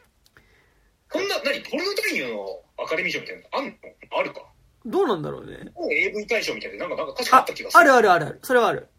うんあの、一番最初に勤めてたのが、俺、あの、衛星放送の会社で、そういうはいはいエッチ系のチャンネルもあったから、なんかそれのアワードのなんとかみたいなの担当の人やってましたよ、なんか。おおでもそう男優の数ってそんな多くないはずだよね女優に比べたらうん。日本なんかわかんないけど日本の AV 業界のなんか盛り聞いた話によるとなんか本当に男優ってなんかもう何数十人で回してるみたいなでもなんか、で男優とかじゃなかったらいや、そんなね、僕も大したあれじゃないっすよ。うんで、なんかまあこの流れで大したあれじゃないっすよって、なんか俺 AV 男優みたいになってるけど、そうじゃなくて。何男優なんですか？いや、そんなにたくさん見ない。まあまあ、まあ波ぐらいですよ、そんな。僕もな波ぐらいにしか見ないですけど、でも、あ、またこの人かっていう人いない？いやどうだろうあんま俺なんかその男の人が出てくる AV はあんま見ないからっていうのがあるのかおうすいませんねなんか異常性癖でいやいやいや。なんか、結構ね、俺はね、あ、あ、またこの人だ、みたいな。ああまあだからシミケンさんとかだったらねわかりやすくそうそうそう。なんか、じゃなくても、なんかね、うん。なんか割とアパッチ犬みたいな顔の男の人と、なんか、あのーなんかなんだろうな、ちょっと肌が汚い イケメンゲな人？えと、なんかよく見ますね。ーえうん。ーあ、でもそう、そうだよね。だから、うん。あと AV 男優になるの難しいっていうあとなんか、ひょろ長くして、なんか、ちょっと感じ悪くした山重校長みたいな人よく見ますね。どうなん画像見せられたらわかんのか？そんな見ないとはいえ。うんまあでもなんかなんだろう、俺結構、なんか、あ、まあいいや。そういう、そういう話はいいわ。はい。そう、なんかだからでも結構さ、なんかその、すごい、いや、すごいめちゃくちゃ紐、紐なんだよね。うん。でもなんかやっぱ、その彼っていうのがやっぱ、いよいよもうなんかその、で、なんかもう、いやもう、マッチョなハったりでしかないじゃん。その、うん。彼のやってることってさ。まあだって、家を詐称したりするから、あの、高級住宅地に行ってさ、送り届けてもらって、はいはいはい。俺んちなんだよ、じゃあねーっつって、遠くまで車帰ったの見たら、あの、チャリ乗って帰るみたいな。で、なんかさ、やっぱ、あのハったりが通じる相手と通じない相手っていうのがやっぱ、いてさ、多分、昔はだからもうちょっと通じたのかもしれないけど、どんどんやっぱ通じなくなってく。うん。やっぱあそこの、さ、あのー麻薬の売買を仕切ってる家の娘、妹の方にはさ、うんなんだおめえみたいなさ、うん感じで言われるし、うんあとあのーあれですね。あのーあれとか、えーっと、あのーあれですよ。だから結局さ、ストロベリーちゃんにも結局その、ちょっと若干見抜かれかけるっていうかさ、うんその、え、あ、あなたの、え、でもそれってしてもらってただけっしょみたいな。いや、いや、まあ、うーん、みたいな。で、あとあの、あれ、あの、もう、いや、もうほんとクソだなってわけど、あの、ストロベリーちゃんの、ちょっと、同級生でいい感じになってる男の子のさ、あのもうお前とは別れたっつってるよ。そう。で、あれ、てか、あの、お前、じゃあ俺は勝てないよ、みたいな。な、何言ってんのみたいな。あのお、俺の名前で検索してみろ、みたいなさ。あれ狂ってるよね、本当に。いや、仮になんかその、何、あの、元彼から何、あの、寝取ったとしても、うんそこまでやりたくねえよ、別に。異常だよな、あれ。っていうさ、なんかやっぱ、あのシーンもあるじゃないですか。で、なんかで、結果あの後さ、あの、あの、同級生の親？で同級生の親がまたいいんだよね、なんか。なんか、練馬ザファッカーみたいなさ、奴らが来てさ、あの、ドーナツ屋の前でボコボコにされるじゃないですか。ああ、はいはいはい。なんか、でもなんかやっぱ、あれ、あれもなんかあそこで一回かましてさ、いや、俺の名前で検索してみろって言ったけど、やっぱ別に通用しないみたいなさ。うん。あ、そうだね、そうだね。あれだね、あの、同級、あの、元彼、あの、ストロベリーの元彼の両親か。そうそうそうそうそうそう。元彼の両親もドヤンキーで、やるときはなんかこう、お父さんとお母さん、家族総出でボコしに来るってさ、どんなとこだよ、みたいだからお父さんがね、なんかめっちゃもうなんか DO の後ろとかにいそうな感じなんだよね。格好がね、赤いジャージ着てたし。そう。っていうのはね。すごいよね。なんかその、わかんないけど、なんかその、自分のこうなんか、彼女とか、なんかセックスとかの問題を両親のとこまで広げたくねえもん、俺だっだよ、あれ、マジで。そう。っていうね、そう。でもなんかね、ちょっと話でね、なんかだからそ、すごいあってさ。なんかすごいものが、なんかさっきもちょっと言ったけど、なんかすごいこう、ショーンベーカー作品ってなんかすごいこう、ある種のモラトリアム感うん。っていうのがやっぱあるなと思ってて、なんかそれやっぱなんか舞台になるのがあったかい場所だうん場所だったり季節だっていうのもあって、なんかその、なんだろう。これがさ、すげえ寒かったらさ、ただ外に出てるだけで死ぬかもしれないっていうさ、ね危うさってあるけど、なんか、それはなさそうっていうのとさ、テキサスって比較的南だからあったかいっちゃあったかいのかね、まああと季節も多分夏とかなんじゃな。ない、ん。だよね。で、なんか画面から比較的命に対する危機感感じづらいっていうのとさ、うん。で、なんかその上でなんか画面に登場する人物たちがさ、なんかやっぱこう、やることがない、うん。やることがないからずっとブラブラしてる状態っていうのがさ、うん。なんかそれはフロリダプロジェクトも今作もさ、うん。やることがないからモーテルのプールの中でずっとブカブカ浮かんでたりするみたいなさ、うんなんかあの感じっていうのがすごいなんかこう、ある種のモラトリアム感。なんだけど、でなんでそこでモラトリアムかっていうと、要はそれって仕事がないからでさ、うん仕事がないからやっぱこうあ遊び続けてるっていうそのモラトリアム感って、だから金作で言うとやっぱその It Follows の冒頭の日光浴シーン、はいはいはい。ああの、プールでね、浮かんで。そうそうそうそう、やることないから曇りぞ空のさ、やっぱその、でも家の中でさ、あの、もう周り結構廃墟とかになってるんだけど、まあ、自宅にあるプールのにずっと浮かんで日光浴してるみたいなさ。シーン、シーンだったりさ。まあ、あとなんか、個人的にはだからその、2000年代ぐらいの黒沢清映画うん。が、だからなんかあの、人間、人間合格とかさ、おなんか、あっこら辺の映画とか、あとまあ、あと秘密だよね。秘密の、うん。あのー秘密で主人公がさ、あのーはいボート屋さんをやってるじゃん。ああ。はいはい。で、いけど。うんあのー結局、父親が蒸発しちゃって母親が死んじゃってだったかな。で、うん。だからもう、状態としてもかなり貧しくって、もう、その状態がバレたらもう、あの、多分、さ、施設とかに入ったりうんするような状態の彼っていうのが、でも、まあ一人でボート乗り場を経営してて、そこに、その、学校の中の同級生とかが来てさ、うん。なんかみんなでワイワイするみたいなのがあって、なんかそういうその、で、主人公はもう学校にも行かなくなってるから、なんかやることがない、で、社会から外れちゃったからこその、なんかこう、もう目の、社会のだからサイクルから弾かれちゃったからこそ、なんか何もやることがなくなってモラトリアムになってる。で、なんかそれってなんか、画面に映ってること自体はすごい楽しそうなモラトリアムなんだけど、なんかもう、なんで彼らがモラトリアムな状況になってるかっていうと、それってなんかもう、その、一応、なんか、社会の想定しているライフステサイクルっていうのがやっぱこうなんかさ、ちょっ学校卒業して就職してみたいなさ、なんかそういうその、まあ、ある程度その、ステ、ステージ、ステップを踏んでいくものだとするとやっぱ、そこから外れちゃってるからこそのモラトリアム感っていうかさ、まあ俺、今もそうっちゃそうですけど、大学出たての頃、本当そうでしたから。なんか、で、そ、そ、その感じに近い感じでショーン・ベイカー作品ってあるなって気はうん、すごいしするよね、なんか。いやーなんか本当いいや、でもそれ好きなんだよね、やっぱ。でこ今作もすげえ、もうなんかし主人公めっちゃモラトリアムっちゃモラトリアムじゃん。だってもうなんかさ、うん。日がな一日その隣の家にいるニニートの友達連れてさ、に車運転させてショッピングモール行ってみたりさ、あそこの撮影だけめちゃくちゃ凝ってたよね。ドローンなのかクレーンなのかわかんないけどさ、なんか、車と並走してこう、キューンみたいな、なんか。なんかやっぱあのモラトリアム感っうん。ていうのはね、なんかあるよね。いや、いいっすよね。うん。という。こういうね。よかったいやだ。あんま、だからなんか、あんまこういう映画で、冬迎えるのってそんな、そんなないか。まだけど、うん。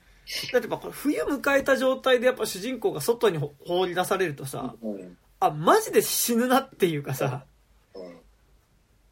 なんかあの最後に見える幻想もさ、うん。なんかあ走馬灯感っていうかさ、うんあの、眠いよパトラッシュ感になっちゃうじゃん。うん そうね。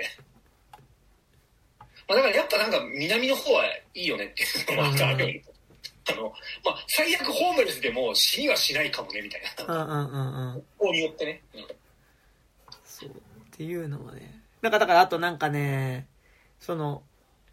ファンシーさ、だからこその貧しさみたいなのも含めてね、うんなんか、なんだろう、西原理恵子のし、割と初期の方の漫画感っていうか、ぼ、僕んちとか、え、めっちゃ僕んちっぽいんだよね。えー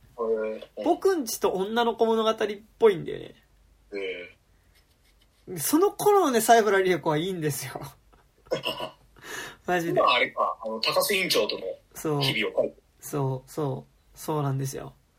ツイッターやめろみたいな。だから、なんかもうさ、吉祥寺代表する漫画の一人でもあるじゃん。なんか、西原理恵子って。で、なんかだからその自分のね、エッセイ漫画の中に、その吉祥寺のお店とかも結構出てきたりするしさ。で、なんかだから結構吉祥寺で本屋さんっていうと、その、サンロードっていう商店街の真ん中にあるブックスルーエっていう本屋さんが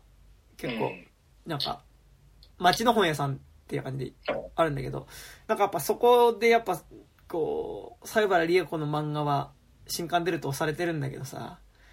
あ地元の人ですよっていう。そう、なんかね、もうね、もう見るの苦しいんだよね。まあね、あの、なんか数年前ね、明るみになっちゃってね、あれが。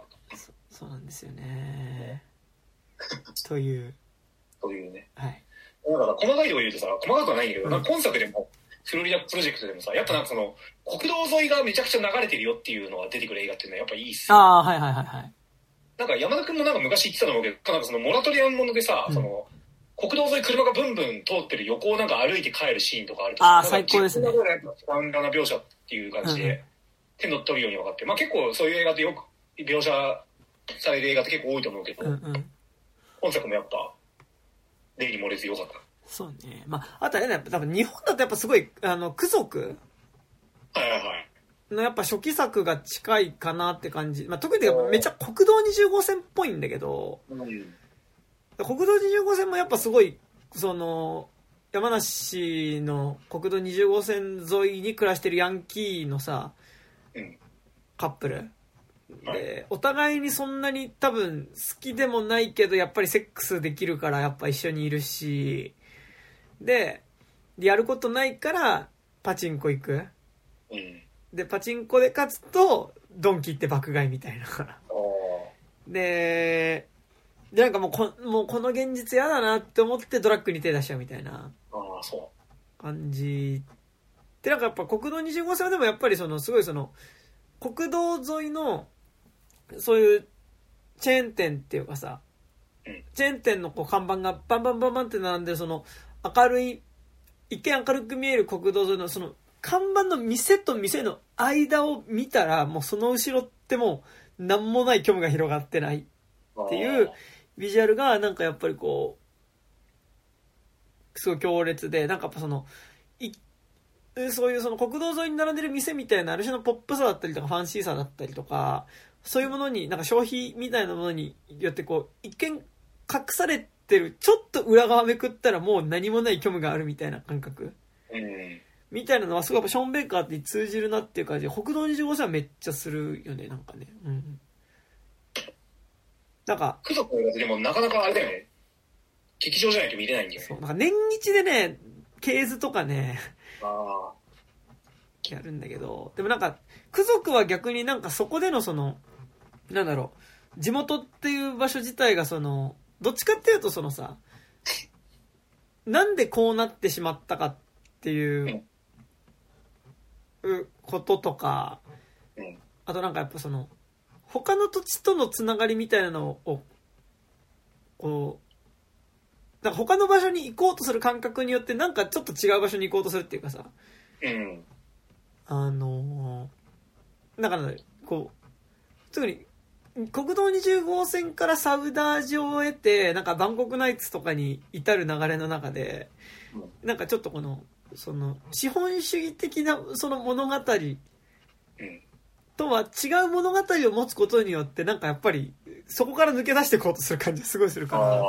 なるほど。そうそうそうそう。でもなんか、ショーン・ベイカーは、まあアメリカだからってなると思うけど、なんか全力でそこにベットしてくるよね。なんかその、資本主義的な物語にね。いや、やっぱね、結構僕、資本主義とか、なんかあの、ドン・キホーテで爆買いとかさっき聞いただけでちょっと、よだれが出たタイプの人間なんで。結構そこら辺のショーン・ベイカーの感じはすごい好きなんですよね、やっぱうん。なんだ？ドンキ爆買い、あとなんだろう、あの、タイゼリア全メニュー注文とかあったら、はいジロ食べ放題とか聞くと、もうどんな、何、高級焼肉店おごるよとかよりも全然嬉しいんですよ、やっぱ。なんかやっぱ、やっぱ、タンジェリンフロリダプロジェクトやっぱ今作ってやっぱ一貫してのドンキホーテっぽさはマジで一貫してない。なんか、うん。一貫してる。なんかやっぱさ、ドンキホーテって店舗によってはさ、うん。なんかすごいこう、大きいさ、うん。なんか広い駐車場ある店舗とかあるじゃん。で、店自体もすごいバカみたいなパチンコ屋みたいな店舗とかあるじゃん。うんなんか、でっかいドンペンの風船みたいなのがさ、なんか、いるみたいな、あるじゃん。うん。なんかそういうところで野外上映とかしてほしいよね、ショーン・ベイカー作品ね。いや、ショーン・ベイカーのなんかアンビエンスと日本のドンキのアンビエンスはまた別だろうって思うけど。なんかその、俺、なんかそのドンキホーテ野外上映会でかけたいのはショーン・ベイカーとマジでク族だわ。ああ、うんまあでも、ク族とかといいかもしれないけど、いや、ショーン・ベイカーでやっぱやりたいのはあれでしょ。なんか舞浜のどっか空き地でしょ、やっぱ。ああ、まあそれはね、それはね。オリエンタルランドの息がかかってない、舞浜の空き地の海岸とかでうんああ、いいですね。やりたいっすよ。裏ディズニープラスだ。裏ディズニープラスマジ最高あの、エスケープフロム、やってもらうと、フロリダプロジェクト。僕らの大好きな裏ディズニー作品。じゃあなんかそれで言ったら面白いかわかんないけど、プーとかもやったらいいんじゃない？どうなんすかあれ。いや、なんかもう、いや、なんかもう、いや、ダサダサだろうとしか思わないが、うんてかさ、プーさんのさ、本来のさ、ああいう何、わかりやすいスラッシャー狂気みたいなの出さなくて、もう、プー自体がもうすでにさ、めちゃくちゃやばい狂った話じゃん。狂ったっていうか、なんか結、構な話じゃん。イマジナリーフレンドの。だからこっちの方がはるかに過激だよね。だから高校の時に、あなんか中学校ぐらいの時にすごいバカにしてたなんかあの、フラッシュ動画とか好きだったやつらのあさ、あ、わかる。マッチョなアンパンマン見て喜ぶみたいなさ、なんかもう、あのセンスって、あ、あれ、日本だけじゃなかったんだっていう、なんかこの世界のダサさに対しての絶望をとても感じている。鈴木敏夫がコメント寄せてましたよ。あ、そうなの？プーは来なかったみたいな。だ、鈴木敏夫なの。ね、だったらマジで本当は怖いピノッキオとかそういうやつ方向だよね、マジでね。まあそうね。いや最近さ、全然話変わりますけど、あの、ディズニープラスちょっと1ヶ月くらい前入って、はいまたね、なんかね、いろいろね、ちゃんとたくさん見るべき映画があるっては分かりながら、とでもちっちゃい頃ビデオで持ってたプーさんとか見ようっつって見はいたんですよ。うん。で、なんか、そういや、俺ちゃんと見たことなかったんですけど、うんあの、1979 79年だっけど、うんなんかこう、昔の映画版プーさん、はいはいはい。初めてようやく見たんですけど、うん超面白いね。うーん。プーさんのハニーハンドのストーリーって割とそれからまんま持ってきてるんだけど、うんうんうん。本当になんかその70分ぐらいのまあ中編超中編映画なんだけど、うんうんなんか本当にそのプーさんの何？プーさんはこういう話ですよなんかこうクリストファー・ロビンのぬいぐるみから始まってアニメーションになってなんかそのメタフィクション描写ありまくりのはいは最後ちゃんとクリストファー・ロビンとの別れまで描いてるんですよい。へえ。本当になんかあプー決定版の本質ってこの映画だったんだやっぱりみたいなへえ。最後なんかクリストファー・ロビンが僕はもうでももう100映画の森から出ていかなきゃいけないんだでも僕はずっとここにいるよみたいな感じで終わるんですけどっへえ。ていうのを見てからねプー悪魔のクマさんとか言われてもさね別にマスクがプーさんのだけであのそうしたものでしょ？としかえ。ねえ。いや、なんか、いやわかんない。見たら面白いのかもしんないけどね。なんか、あ、そういうアプローチね、みたいなね。実は超リテラシー高かったみたいなでもなんか単純にマジでさ、あのさ、あの、プーさんのキャラクターたちにさ、その、まあ、えスラッシャームービーにおけるモンスターキャラクターをただやらせましたってだけだとしたらさ、本当の意味で原作レイプだよね。ね。あの、なんか、やるならマジで、その、原作に対する批評性があってう、ん。じゃなきゃダメだと思うのよ。はいやるなら完全にあのセブン方向っていうか、うん。プーさんとかなんかこうクリストファー・ロビンのなんかこう何？自分のなんかこう良くない部分良くないっていうかなんか欠点みたいな部分をなんかこう擬人化してるわけじゃん、うんうん臆病あの、えー、とピグレットでうつがいいようであの創病があのティガーで、はいはいはい。ラビットでみたいななんかこうそういう感じでさなんかこう一人ずつさなんかこううつのいいようが来るみたいなさ なんかあのそれぞれのなんかこう7つの大罪みたいなこうなんか人間の特性の7つにうん。なぞらえてフーのキャラクターたちが殺しに来るみたいなのだったら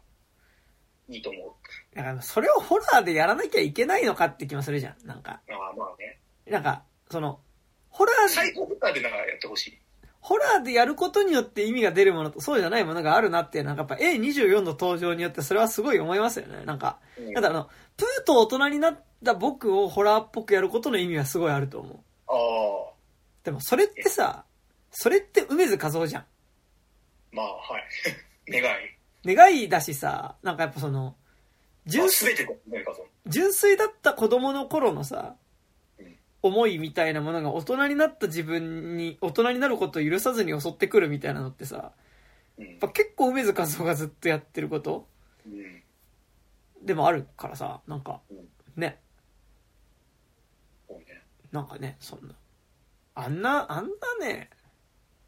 悪魔のプーなんてね、もう、あんなもんあれですよ、本当にね、えまあ、まあ、見たら面白いかもしれないから、何も言えないんだけど、なんかデスプルーフとね、あのーあれですよ、あのーあれの、プラネットテラー？プラネットテラーの間の嘘予告で流すだけで十分ですよ。そうね。まあそんぐらいのなんかこう予告ギャグだよね。うん。落ちちゃってるもんねあれで。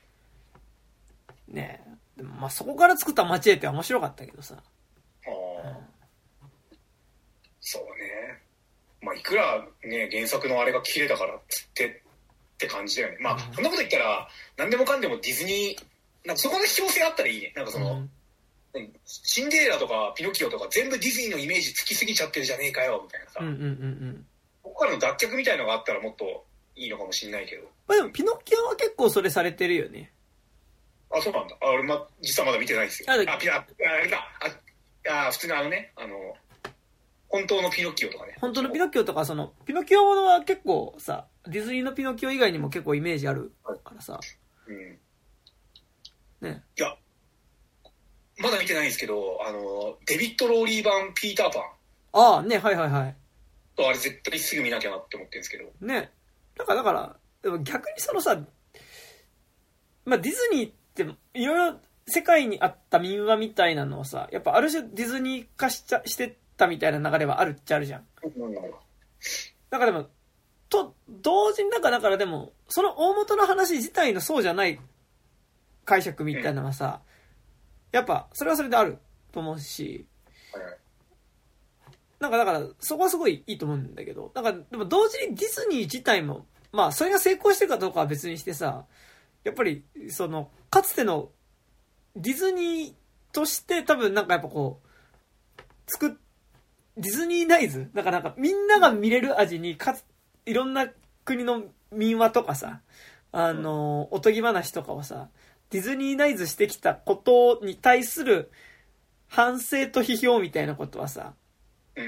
ディズニー本家もやってるじゃん。まあ、それがうまくいってるかどうかは別にしてね。だからなんかその、今度やる、その、メキシコ系なんだっけ？あ、カカリブ系か、カリブ、カリブ海、だから、ちょいいわゆるまあその白人じゃないリトルマーメイドとかやるじゃん、今度。ああああリトル・マーメイドね普通に。あれって何そういうちゃんと設定があるの？何 ここの海でこっちの海でのアリエルは黒人ですみたいなそういうことなの？いやでもなんかほら、アニメの段階ではさ、うん白人んだったなんかでも、あれもなんかちゃんとその、有色人種でやってるみたいなさ、なんかそこら辺のなんか、批評性みたいなのがさ、うん。だし、なんか、人種だけじゃなくて、その多分ヒロインのあり方みたいなのもさ、ああ確かにいや、ディズニー本家もやってはいるとは思う。プランダーとかセバスチャンがめちゃくちゃ普通の魚のやつねそう、そうそうそうそうそう。でもなんかだから、まあこ、この間だからなんかその、ディズニーの40周年のパレードのね、出しを見て、で、その後エレクトリカルパレードも見たんだけど、はいだからやっぱそのさ、エレクトリカルパレードってもうちょっとディズニークラシック的なキャラクターが出てくるじゃん。なんか出しの上に乗ってるのって。まあそうねなんか、だからやっぱ結構白人多い気がしたの、ヨーロッパ系のビあジュアルの人が。やっぱ多い。よまあうんまあ多分なんかもうた体質っていうと言い方あれだけどさなんかそういうなんかあれなんだろうねやっぱ。で、なんかほら。だって、有人種系のキャストなんて少なくとも15年前とかぜ一人もいなかったよ。あの外人キャストで。そうそうそう。で、なんかほら、で、ディズニーのパレードの出しってさ、あっちのプリン、ディズニープリンスプリンセス系は結構その着ぐるみじゃなくて、その、うんな、本物の人じゃん。う見目麗しいヨーロッパ系の人とかさ、んうん。だったりするじゃん。だから、うん。で、いて、アラジン、アラジンとジャスミンぐらいじゃん。でもなんかそれに比べて40周年の方のパレードのキャスで出てくるのって、だから、結局、リメンバーミーでメキシコ系でさ、えそれ生の？いや、ああれはね、あの、普通に、なんか着ぐるみだったけど、びっくりした。なんか本当にさメキシコ系の超ギターうまい10歳の少年が出てきた。らウケる で、モアナと、モアナとかはハワイだからやっぱ、有色人種でしょ？えモアナもごめんモアナも確か着ぐるみだった気がする。少女じゃないんだ。そう。むずいで、よね。そうどっからどこまでをこう、着ぐるみやってキャラでやるのかって。そうなんだよね。うん。だから、だからその、よ、よ、よよ、出てきたらおかしいもんね、確かそうそう。40周年の出しで出てきたキャラクターは、だからやっぱすごい、その、エレクトリカルパレードと比べたときに、あ、結構なんかやっぱ、非白人、あとさ、ポカホンタスとかも出てきててさ、に。おポカホンタスも着ぐるみだったんだけど、そうなんだ。か、そこはすごい、なんか、思ったね。なんかその、その、でも40周年って言った時になんか打ち出す、やっぱりその、まあ、そもそもあと40周年のだし、ディズニープリンスってところに限定もしてなかったけどね。うん。なんかって言った時になんかやっぱすごいちょっとこう、いやエレク、エレクトリカルパレードは昔からやってるパレードじゃん。そうね。でもなんか、40周年のはだから今回新しくっていうのだから、なんかもちろん、だから最近の作品が多いってこともあると思うんだけど、でもやっぱポポカホンタスなんて全然別に最近の作品でもないし。って言った時になんか、あの、すごい、そこでのなんか人種バランスみたいなこととか、なんか、あの、ね、もともとのディズニー、ある種ディズニーナイズしてたものとちょっとこう、違うものみたいなものを出そうとしてる感じっていうのはなんかあんのかなみたいなね。いや、でもなんか、めったなこと言えないですけど、なんか、ああいうなんかその、パレードとかショーの、なんか業界ってなんかめちゃくちゃ旧来的ななんかやばいシステムで動いてがちじゃん、結構。あ、そうね。うん、なんかだからその、表のなんか会社的にはさ、そういうなんかこう、人種多様性的なことをうんうん言ってはいるけど、の裏では全く全然、なんかバランスとか、なんか差別とかでありそうな、だってか、なんだっけ、なんかあったよね、なんかディズニーランド、オリエンタルランドってさ、なんかパワハラがあってさ、あ、そうなんだなん。か、2、3年前なんか告発されたよね、なんかこう、上司からなんかこう、なんかお前みたいなできないやつは、ディズニーシーに飛ばすぞみたいな。え、え、え、何？え、ラ、ランドでダメだったやつが行く場所が C なの？なんか、なんかそういう風な言われ方したらしいよ。あ、そうなんだ。C のも素敵だと思うけどね、俺は。ディズニーシーってさ、なんかそれ、その、なんか、俗語でさ、なんか、前浜の海に捨てるぞみたいなことじゃなくて。ああ、そういうことだったのかな。C に沈めたのか。ね最高2万前の。やめてくださいよ勘弁してくださいよって言ったの。ああ、それなんだっけ？アウトレイジ2か3だ。あれ、ブラザーじゃなかったっけ？アウトレイジだっけ？え、あれ？アウトレイジじゃなかった？もうちょっと初期の方だったよ。あ、本当に？なんとかさん、やめてくださいよって言ったの、ククレーンでこう、沈めてこう。っていうね。うん。よく分かったの？今のっていうね。感じですよ。感じですよ。はい。うん。ですね。いずれね、だから、なんかその、まあ、これもちょっと何、あの、良くない、何、あの、野じ馬目線ですけど、はいなんかその、今、ジャニーズの問題がちゃんと明るみになってうん、うんうん。返されてきたけど、なんかそういう、華やかなショッピング、まあ、ディズニー大好き人間、ディズニーランド大好き人間ですけど、あの、そういうなんかちゃんと、なんか、そういう裏側もちょっとなんか知りたくはあるっていう、なんか、暗黒を見てみたいみたいな気持ちもちょっとやっぱありますよ。あ、ディズニーのね。うん。どうなんだ何もろうね。ないことが一番なんだけどね。でもほら、なんかバイトの人溺れて死んだりしてるからね。ん？何？バイトの人溺れて死んだりしてるからね。あ、ディズニー？うんあ、そうなんだ。ベネチアナボンダーのとこで。ええへえ7年くらい前。すごいね。まあでもまあ。そんなことがまあったんだ。へえ。あ、まああんだけ人が来てりゃ、そりゃ死にも出るさって話まあまあね。まあね。うんうん。というね。でもなんかあれだよね。なんかそのやっぱさ、MGM とかさ、うん。そういうのに比べたらなんかディズニーってそういう話あんま聞きはしないよね、社内でね。なんか表に出てないだけなのかもしれないけど。ああ、まあそうね。どうなんだろうなんかやっぱその結構、あ、小、その、やっぱハリウッドの特に実写の方の話とかやっぱさ、その頃のことを描いた映画とか見ると、いや、結構やべえなみたいなのはあるっちゃあるじゃん。まあそうね。だから、確かに、どどう確かにその、昔なんか労働争議がありましたとか全然、オフィシャルでも描かれるけど、何？オフィシャルでも全然、何？ああの、ほじくり返したりするけど、あとなんだ？あの、アイズナー自体は最悪でマウシュビッツって呼ばれてたとか、なんかさ、あの、ね。あの、東南アジアの子供たちにおもちゃ作らせてたみたいな、なんかさ、だしね、ほら、ろ労働搾取もそうだし、性的な搾取もさ、結局だってほら、あのーあれも、ラストナイトイン奏法とかもまあそういうはいはいはい。話っちゃ話なわけじゃん。うん。まああれは映画じゃないけどさ。うんうん。だからなんかその、まあ、特に日本においては、なんか、まあ、オリエンタルランドが、少なくともランド C はやってるわけだし、うんうん。下請け、下請けってわけじゃないけどさ、なんか、そっちの問題にどうしてもなってくるんだよ、うんディズニー。うん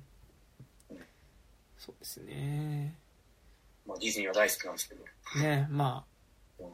そこら辺、まあ複雑ですよね。そんなとこですか？はい。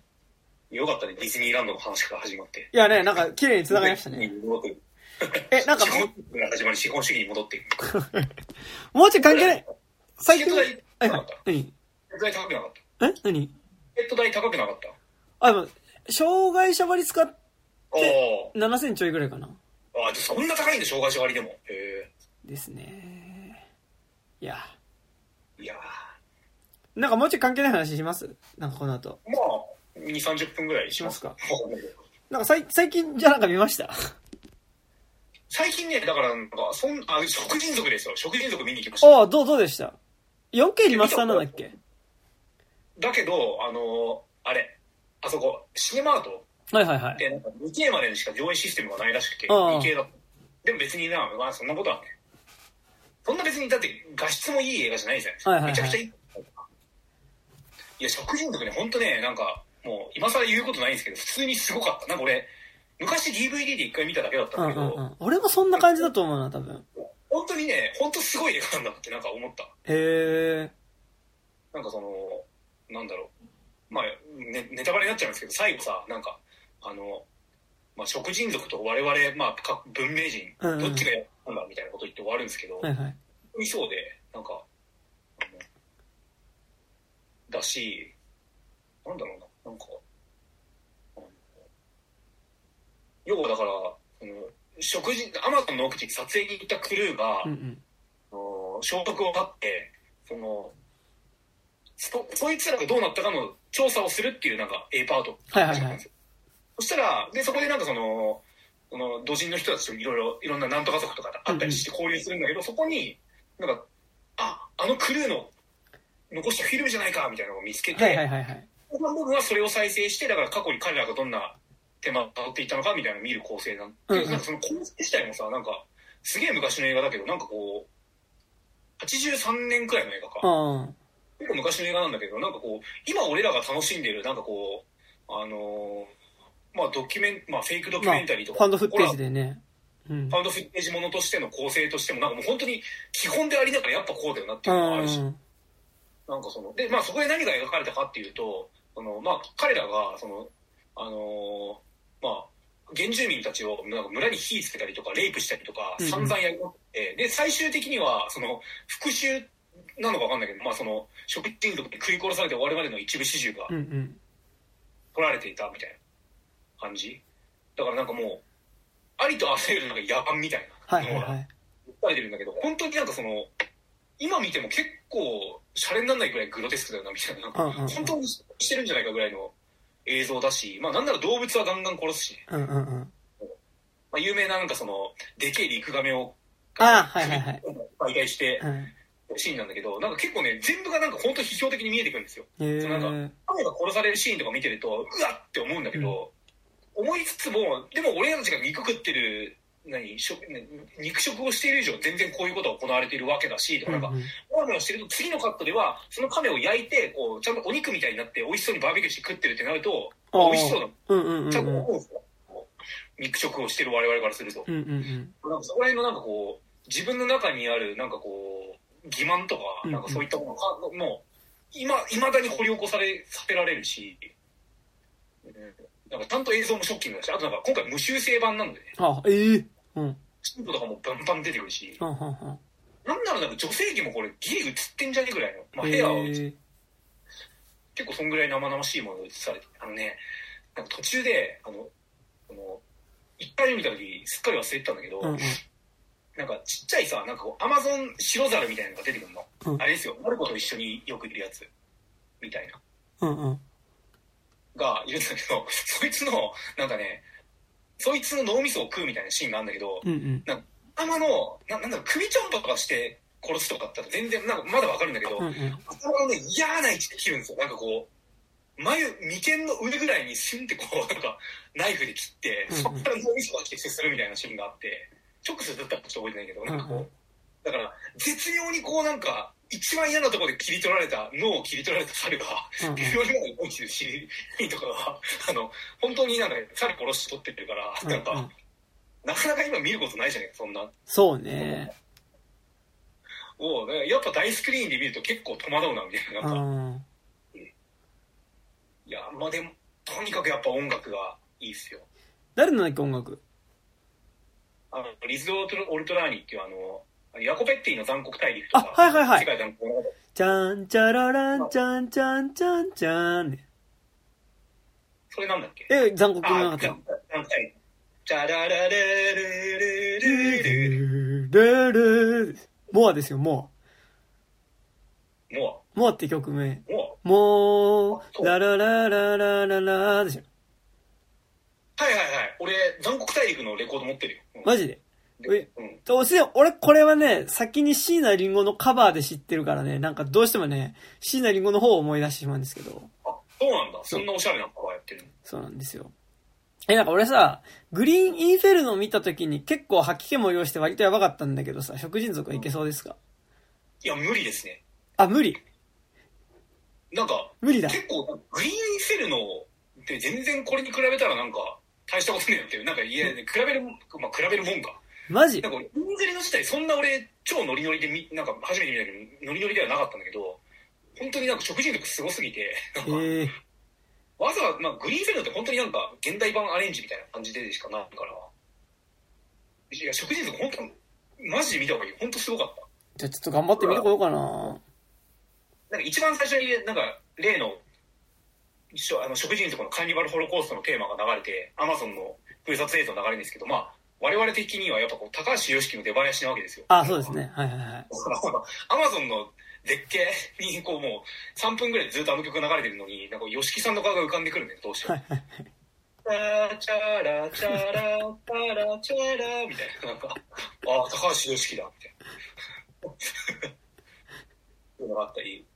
やっぱね、あの曲、ななんか何がいいって、うん。なんかこう、どうしてもなんかこう、エモくなるんですよ、あの曲って。はいはいはい。エモいって言葉が。ちょっと違うと思うけど、うん。なんかその、で、やっぱね、後半で、なんかこう、A メロがお、A メロっていうか、一巡終わると、チャー、チャラ、チャラのメロディーが一音高くなって、そこでなんかね、本当に涙が出てくるんですよ。ななんなんだ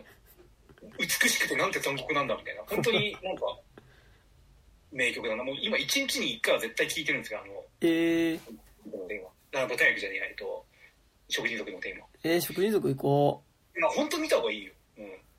ほどねなんか。あの別に見ようと思えばどこでも見れるし、今更いいかなって思ってたけど、やっぱなんかスクリーンで見て、うん。結構なんか客入ってたんですよ。あの、1日1回上映だったのかな、俺が見た時。で、なんかやっぱさ、1分ぐらい前だったんだけど。シネマートで見るっつうのがいいよね。そうそうそう。てか、シネマートのさ。リバイバル映画のラインナップとさ、ああ、バニキングとかね。そう、あと、まあ最近だと、俺はあの、未来惑星ザルドスとかね。ああ、あれ、そこだったんだ。うん。と、なんかやっぱそこの、割とロビーの気合の入れよう。なんかそれは、ちょっとこう、頑張って作ってる顔はめはめパネルみたいなのと、プラスで多分、あの、物販はいはいはい。とかの充実具合とかもめちゃくちゃいいよね。いや、だからあの、口出しになってるあの女の人の、あれのがあって、わーって写真撮ったんですけど、なんか、見る前は、なんか食人族のあれだっつってワクワクで撮ったんだけど、うん。正直食人族本編見た後だと、あれすら笑って見れないぐらいの、ええなんか衝撃っていうとあれだけど、なんか、なんか、いや、この話見た後だと、あれもそんななんか、面白、あまあ、アイテムっていうか、面白建造物としては見れねえよな、みたいな、なんか。ー。だし、なんかその、やっぱ大勢で見る、なんかみんなで気まずい思いになるみたいなのが結構あって、なんか終わった後に、これみ、どんな面してみんな帰ってくんだろうって、なんか、俺は少なくともあったんですよ。なんか見始める前はやっぱなんかこう、残酷映画みんなで見ようぜ、イエーイみたいな感じで、はいはい。お物が今日も夜のシネマートに集まってるぞみたいな感じで来たんだけど、見終わると本当になんかこう、なんだ、アンコンフォータブル、アンコンフォータブルじゃねえか、なんだ、あの、なんとも言えない気持ちになって、こう、劇場後にすることになるから、いやーすげえいい映画です、本当に。えー、現状告知ですかもしれない。マジか、行こう。ちょっとなんか、えー、すごいナンパなこと言っていい？はい。俺こないだうん、あれなんですよ。横浜の赤レンガ倉庫でやってる野外上映会で、なんか、主催、はい。ペアーズ。はペアーズだけじゃなかったけど、ペあ。アーズ、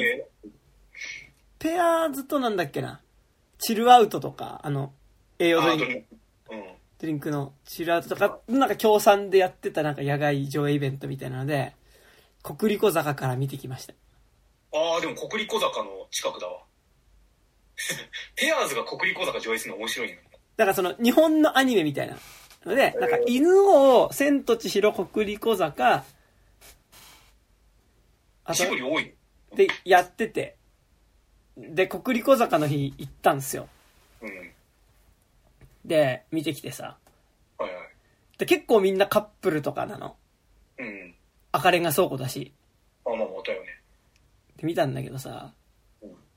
なんか、国立小坂多分ちゃんと見たの俺初めてだったかもしれなくて。あ、本当に？俺一回 DVD で見たけどな。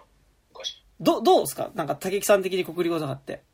いや、だから、なんか、一回見たけど、そんな掘ってないっていうか、あの、ゴロおよびジブリものとして、こう、なんか、何、読み解いていけば、なんか、おもし面白いのかもなとは思うけど、そこまで考えてないし、なんなら、国立小坂からのイン、何、時のドキュメンタリー、二人っていうのがあるんですけど、はいはい。あの宮崎駿と五郎の、なんかこう、国立小坂制作時のドキュメンタリーがあるんだけど、それがめちゃくちゃ面白すぎて、二人は3回ぐらい見てる。へえ。ね。二人の、あれですよ、あの、ナレーションは、あの、大林信彦の二人のあの主主演のあの、えあの人おみ？あ、あ、石田ひかり？あ、そう、石田ひかり。やばいね気。が利いてるってこと。そういうことなんか。だって別に石田ひかりって二人の二人はさ、姉妹の二人だからね。あの、早男ところ親子だからね。えでも二人っていうドキュメンタリー。あ、まあね。いや、そんでさ、なんか、それもなんかね、職場の人と見に行ったのよ。いい職場だな。職場の人と。で、だから、らなんか別にそんな映画好きとかでも、そなんか、うん。映画好きっていうかなんかそのさ、あうるさい人たちじゃないから、その、え映画に対してやれ、どうだこうだとかさ。で、な見に行ってさ。で、なんかだから、ですしなんかそ、そんなになんかこう、せ政治的な話とかそんなする感じでもないうん。けどさ、なんか、ああ、すごい面白かったですね、みたいな感じでさ、終わった後うん、なんか、歩いてて、ああ、面白かったですね、みたいな歩いてたんだけど、なんかでも国立小坂ってすごい変な映画だなと思って、うん。で、なんかそ、結構、割と学生運動の話じゃん。カルチェラタン。カルチェラタン闘争で、なんかやっぱその校舎解体するっていうさ、その、大学の応募に対してって、やっぱそのさ、デモ行進とかさ、まあ、で、デモじゃないか。でもなんかその、結局、あのーえ東大の安田講堂とかの、なんかあの、全教頭 VS 三島由紀夫とかで出てきたようなさ、あそこの東大の行動でさ、こう学生たち同士がさ、こう、うん。派閥をね、分かれた、あの、意見に対してすごい結構激しめな討論するとかさ、その、アジテーションのビラを配るとかさ、うん。っていう、さ、なんか、割と多分なんだろう、バブル世代以降ちょっと、学生運動アレルギーってめっちゃあるじゃんうん。で、なんか割とバリバリ学生運動なものが画面の中に映ってる。うん。けど、なんかそこの忌避感って全く見てる人感じずにさ、あ、いい映画だったね、みたいな感じでさ、ああ、確かに。見れそ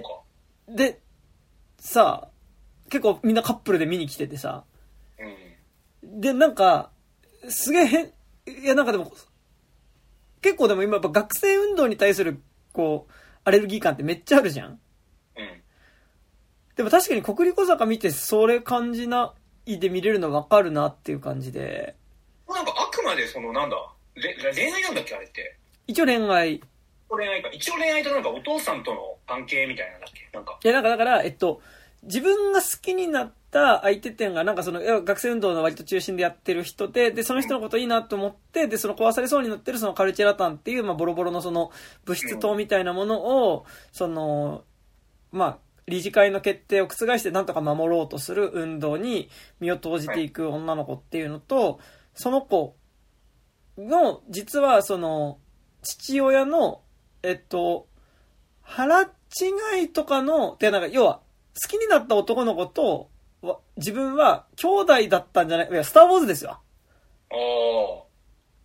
だったん本当に兄弟なんだっけ、あれって？え、だったんじゃないって思ったら違いましたっていう話。ああ。じゃあ付き合いでよかったみたいな。でもなんか、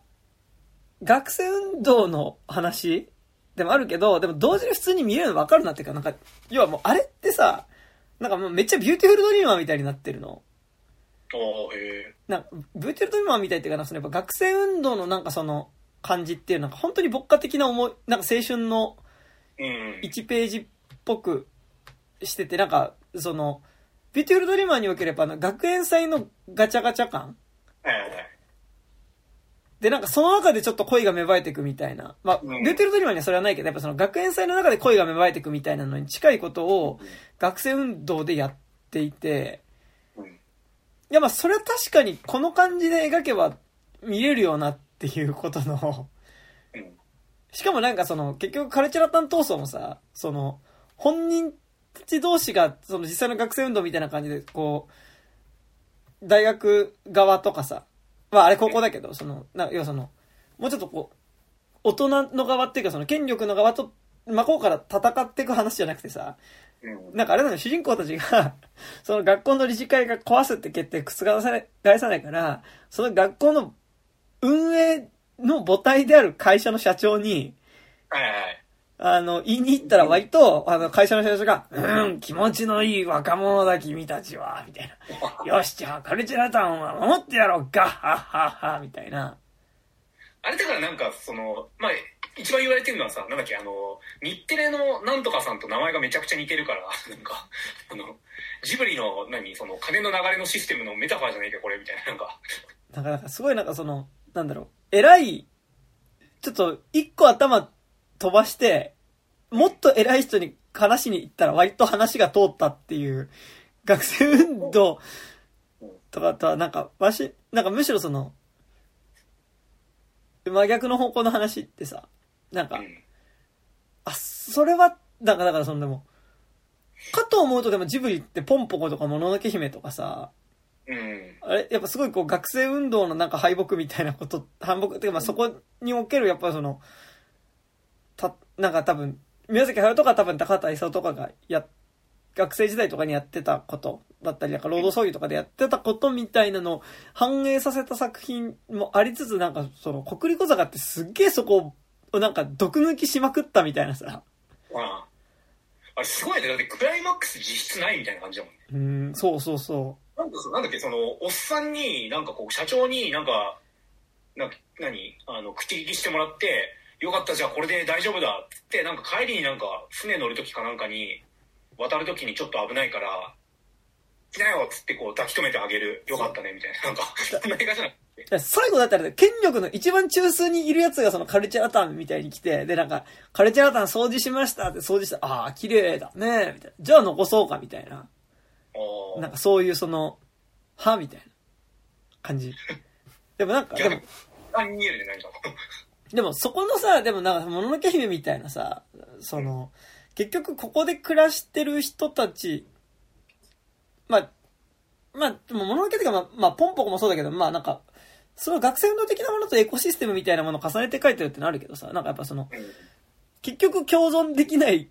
両者の中でどう共存の道を探していくかみたいなこととかさ、うんその、なんか背後にある権力構造みたいなこととかさ、もののけ姫とか結構明確にあるじゃん。うん。なんかこう、そういうとことか描いちゃうと多分なんかその、赤レンガ倉庫でデートムービーで見てさ、あ面白かったね、みたいなさ。だって、後ろにあれだよ、あの、スクリーンの後ろに、あの、観覧車がさ、ああ、あとあの、なんか、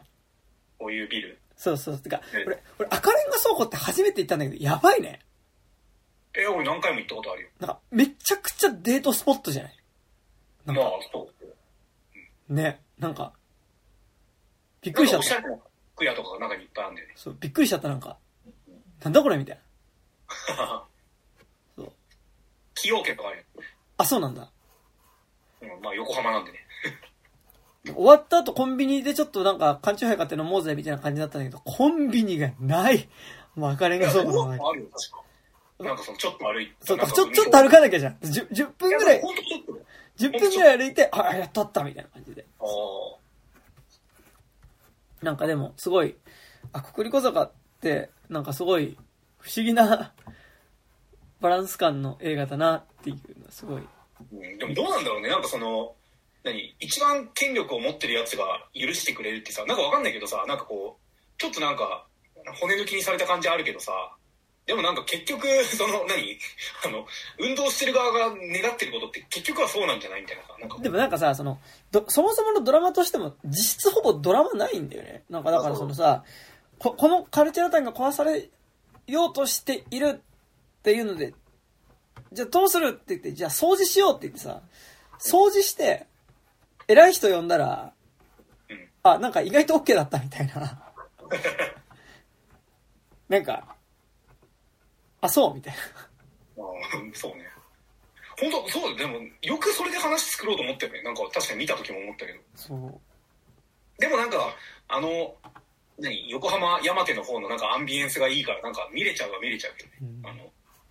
上を向いて歩こうが流れてさ、なんかコロッケ買って、二人乗りしてみたいな。そうそう。なんか、だからやっぱ、いや、いいとこはいいんだよ。私なんかやっぱそのカルチャーラタンの中の、なんかやっぱその、吹き抜けになっててさ、ちょっとこう、まあちょっとある種ゆ、ゆ、ゆやっぽいさ、なんかあの、ごちゃごちゃしたこうさ、こう、なんだろう、あの、所狭しといろんな物質、糖が、物質がみちっとなってる感じとかさ、めちゃくちゃいいんだけど、ね、ね。なんかね、すごい、なんか、ここまで無害なものとして学生運動を描いてるってのは逆にすごいなっていうのはなんか、めちゃくちゃ思った。うん。うんそうそうそう。いやで最近俺、三4ヶ月くらい前にようやくあの、三島由紀夫 VS 東大全教はいはいはいはい頭見たんですよ。。あれめっちゃ面白い。面白いでしょ面白いねめっち。ゃ面白い。あの、なんかさ、あなんだっけ、なんとかさんがさ、あの、子供連れてさ、あ舞台上に出てくる。あ、めちゃくちゃいいよ。アクタね。アアクタさんアクタさん。うん。来ちゃったの。アクタって名前もなんかやばいし。で、なんかあの人がさ、今もなんか怖いじゃん、めっちゃ。あの、おじいさんになってからのインタビューもさ。現役なんだよね、ガンガン。そうそうで、なんか、さ、で、なんか、やっぱ、あ、ああいう、その、別になんか、青春の1ページでやってたことでもないじゃん学生運動って、別に。で、なんか、こう、ある種、こう、学生運動を青春の1ページ化してしまう、1ページとして形骸化してしまう流れみたいなのもある気はしてて、うん。なんか、それはすごい、なんだろう。あのなんか、ユーミンの一部の曲とかね。なんかだからさ、ああ、いちご白書もう一度。いちご白書をもう一度とかさ、まあ、ユーミンの曲っていうか、まあ、ユーミンが、あれはバンバンってバンドに確か提供した曲なんだけど、いちご白書ってさ、なんか俺勝手にさ、なんかあの、ファンシーな女の子が恋文を書くみたいな話だと思ってたけど、違う？あ、さあ、あの、あれですよ。いちご白書はあの、アメリカの学生運動の映画。うんそうでな、んだ。そうそうそう。だから、だからあれを、なんか学生の感全くないはずだけどね。ね、よく見に元ね、あの、水森アドちゃんみたいな世界観。で、なんかあの、あぜアドレス帳みたいな感じでしょ。ああ、いちご白書。なんかさ、なんか結構、すごいそういう、ちょっとこう青春のそれも1ページだったよね、みたいなのも、まあ、若かったね、みたいな。そう。でもなんか、それだけじゃないじゃん。なんか、そういう、とどまり方をしてる人もいるかもしれないけど、でも結局だってそこからね、あの、ヨドコハイジャックとかになったりとかもするしさ、うん。で、成成田の三,、ね、三立画闘争とかは、実際にその、地元に住んでる人たちの話にもなっていくわけだしさ、うん。っていうのは、ね、思いつつ、なんか、その、全部を、あのー浅間山荘で総括してしまうことの危うさと、でもなんか、それとなんか、ああいう、まああれも青春の1ページだったよねってこう無害、こう、消費してしまうことのなんか危うさみたいなのもなんかね、うん。でもなんか、マジでもう国立小坂とかなんかもう、いちご白書どころじゃない、こう、なんだろう、あの、こう、甘い思い出としてのさ、帰結のさせ方というかさ、あ、そうね。確かにだって学生運動を描くなら普通に最後敗北とし、敗北とかなんかねねそういうものとして終わんないとなんか、まあ、あれは学生運動じゃなくてやっぱり、あの当時のやっぱそのさ、結局その社会運動うん。みたいな流れなわけじゃん、結局あれって。うんで、背後にベトナム戦争とかもあったりするしね。はいはい。うん。そうそうそう。俺まだ、ゲド天気見てないんですよ。ゲット戦記はつまんないけど、マジで、あの、あ、あの、五郎が早尾を殺す話だと思ってみると、うん。まあ、てかなんか、ああの、は早尾の、お父さんが早尾って本当に大変だろうなっていう感じ。うん。てかさ、あの、僕たちは、君たちはどう生きるかってさ、もうあと、1ヶ月、2ヶ月後とかに公開ってされてるけどさ、一切、一切ないよね。な、どうなの？なんか、あれかな？エヴァ、新エヴァンゲリオンの時みたいにさ、なんかギリギリになってちょっと延期しますみたいなのやんのかなで、7月の13日だもんね。いや、そうそうそう。2ヶ月後だぜ。ねキャストすら発表されてないんだよ。ああ、劇中写真も。やばいっすよね。うん。存在すんのかな、そんな映画。あんじゃないでもだってほら結構なんかそ、まあ、そこ一一緒にしてたら、でも、新、新シリーズはでも、エヴァとかも、ちょっとは出してたか。もうーん。なんかさ、ビジュアルイメージってなんか、だけは出てるじゃん、普通。う。あ、うんうんうん。なんか2、3個は。それすらねえんだ、みたいな。確かにそ。ろそろだってさ、なんか、いつもだったらここら辺で主題歌の発表があるはずじゃん。確かに。あの、2馬力だかジブリの入り口にさ人集めてさ、なんかあの、ユーミンとかが来てさ、大橋のぞみさんとかが来てさ、今、もう鳥の話なのかなってしか思わないね。確かに。もうずーっと多分この1年ぐらいあの鳥のビジュアル以降何も更新されてないよね。それともだからなんかあの、1個行った瞬間に全部バレるみたいな、なんか、ああ。あ、だからなんかそれほら結構言ってるじゃん。その実はナウシカ2なんじゃないかとかさ。パターンなんじゃないかみたいな。いや、どう、どうなんですかね。えーあやばいよね。そんな。大プロジェクトだったら、ねえ。そうですね。俺だから、宮崎駿がさ、なんか、いずれ、何、死にましたっていうニュースをさ、聞く、聞いた時に俺どうなるんだろうって、なんかすげえ怖いんだよね、本当に。あーあー、あーあなんか、宮崎駿と稲川淳二が死ぬっていうニュースを聞かなきゃいけないっていうのが俺本当に嫌で、ーいやー、俺の方が先に死ぬかもしれないけどね、なんか早死にしたら。あーねでもなんかほなんだよね、聞くのが。いくつよ、だって今？84とかじゃない？ああ、まあ。ねだって、ね高畑勲が死んじゃったしね。もうあーあー、いつ来てもおかしくないね。なんかやっぱさ、うん坂本龍一とかさ、別に俺なんか熱心な YM ファンとかじゃないけどさ、なんかずーっといた人じゃん。なんか生まれてから。そうね。坂本龍一はあとなんかその、割とだからその、なんか末期だよみたいなのをうん5年くらい前に出て、結構だからその、なんだ、分かっちゃいったけどって言ったらあれだけど、結構だからその映画とかもなんかこう遺作みたいなのを結構ずっと作ってたから、うん。なんか、でも、あ、死ぬんだみたいなさ、なんかその、なんだろう、ちっちゃい頃から見てたそのカルチャーの人みたいなのがさ、うん。死ぬみたいなのが結構ここのとこね、やっぱずっと続いてるからさ、うん。ね、宮崎駿が死ぬみたいなことも全然ね、いやー、やだな。うー。んだってなんか、言う言うてさ、なんだろう、その、何？宮崎駿って本当になんかもう生まれた瞬間からみ、まあまあ、名前知ったのはもうちょっと後でさ、うん。生まれた瞬間から摂取してた人だよ。そうだよ。いや、ま、ほん、でもなんか、多分結構誇張じゃなく俺、原体験とか多分一番最初に見た、ね、もので記憶に残ってるってなると多分本当にジブリとかになるからね。うん。俺だから小学校1年生の時にあの藤子 F 不二雄が死んだってお母さんに聞かされた時に。まず原作者とか声優とかなんかアニメーターとかのあれが理解できてなかったから、うん。どういうことみたいな。なんか ドラえもんが死んだってことって言ったら、いや、ドラえもん作った人って言って、なんか、だから多分当時でも、大山信代が死んだとかの方が多分ドラえもん死んだ感があるよ、多分。ああまあそうねうんそうだよね。うんいやそうだよ大山の上だってもうかなりの年だしね。ね。まあでもね、ちょっとやっぱ病気もあって多分表にはなかなかね、もう出てこないだろうけど。うん。やだなまあだってそうだよね。あの、立壁和也と気持ちかねたはもう結構前に死んじゃってるし。うん。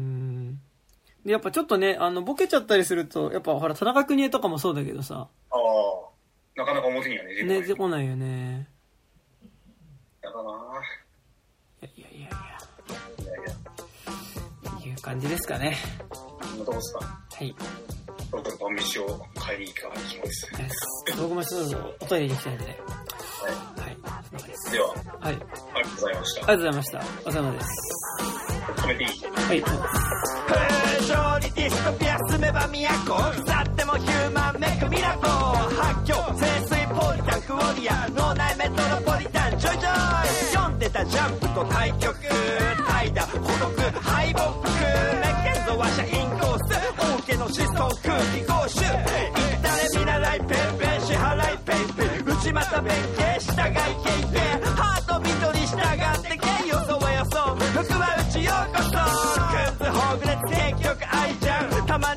映画のジャイアン少しフォンな空想科学科学はみ出す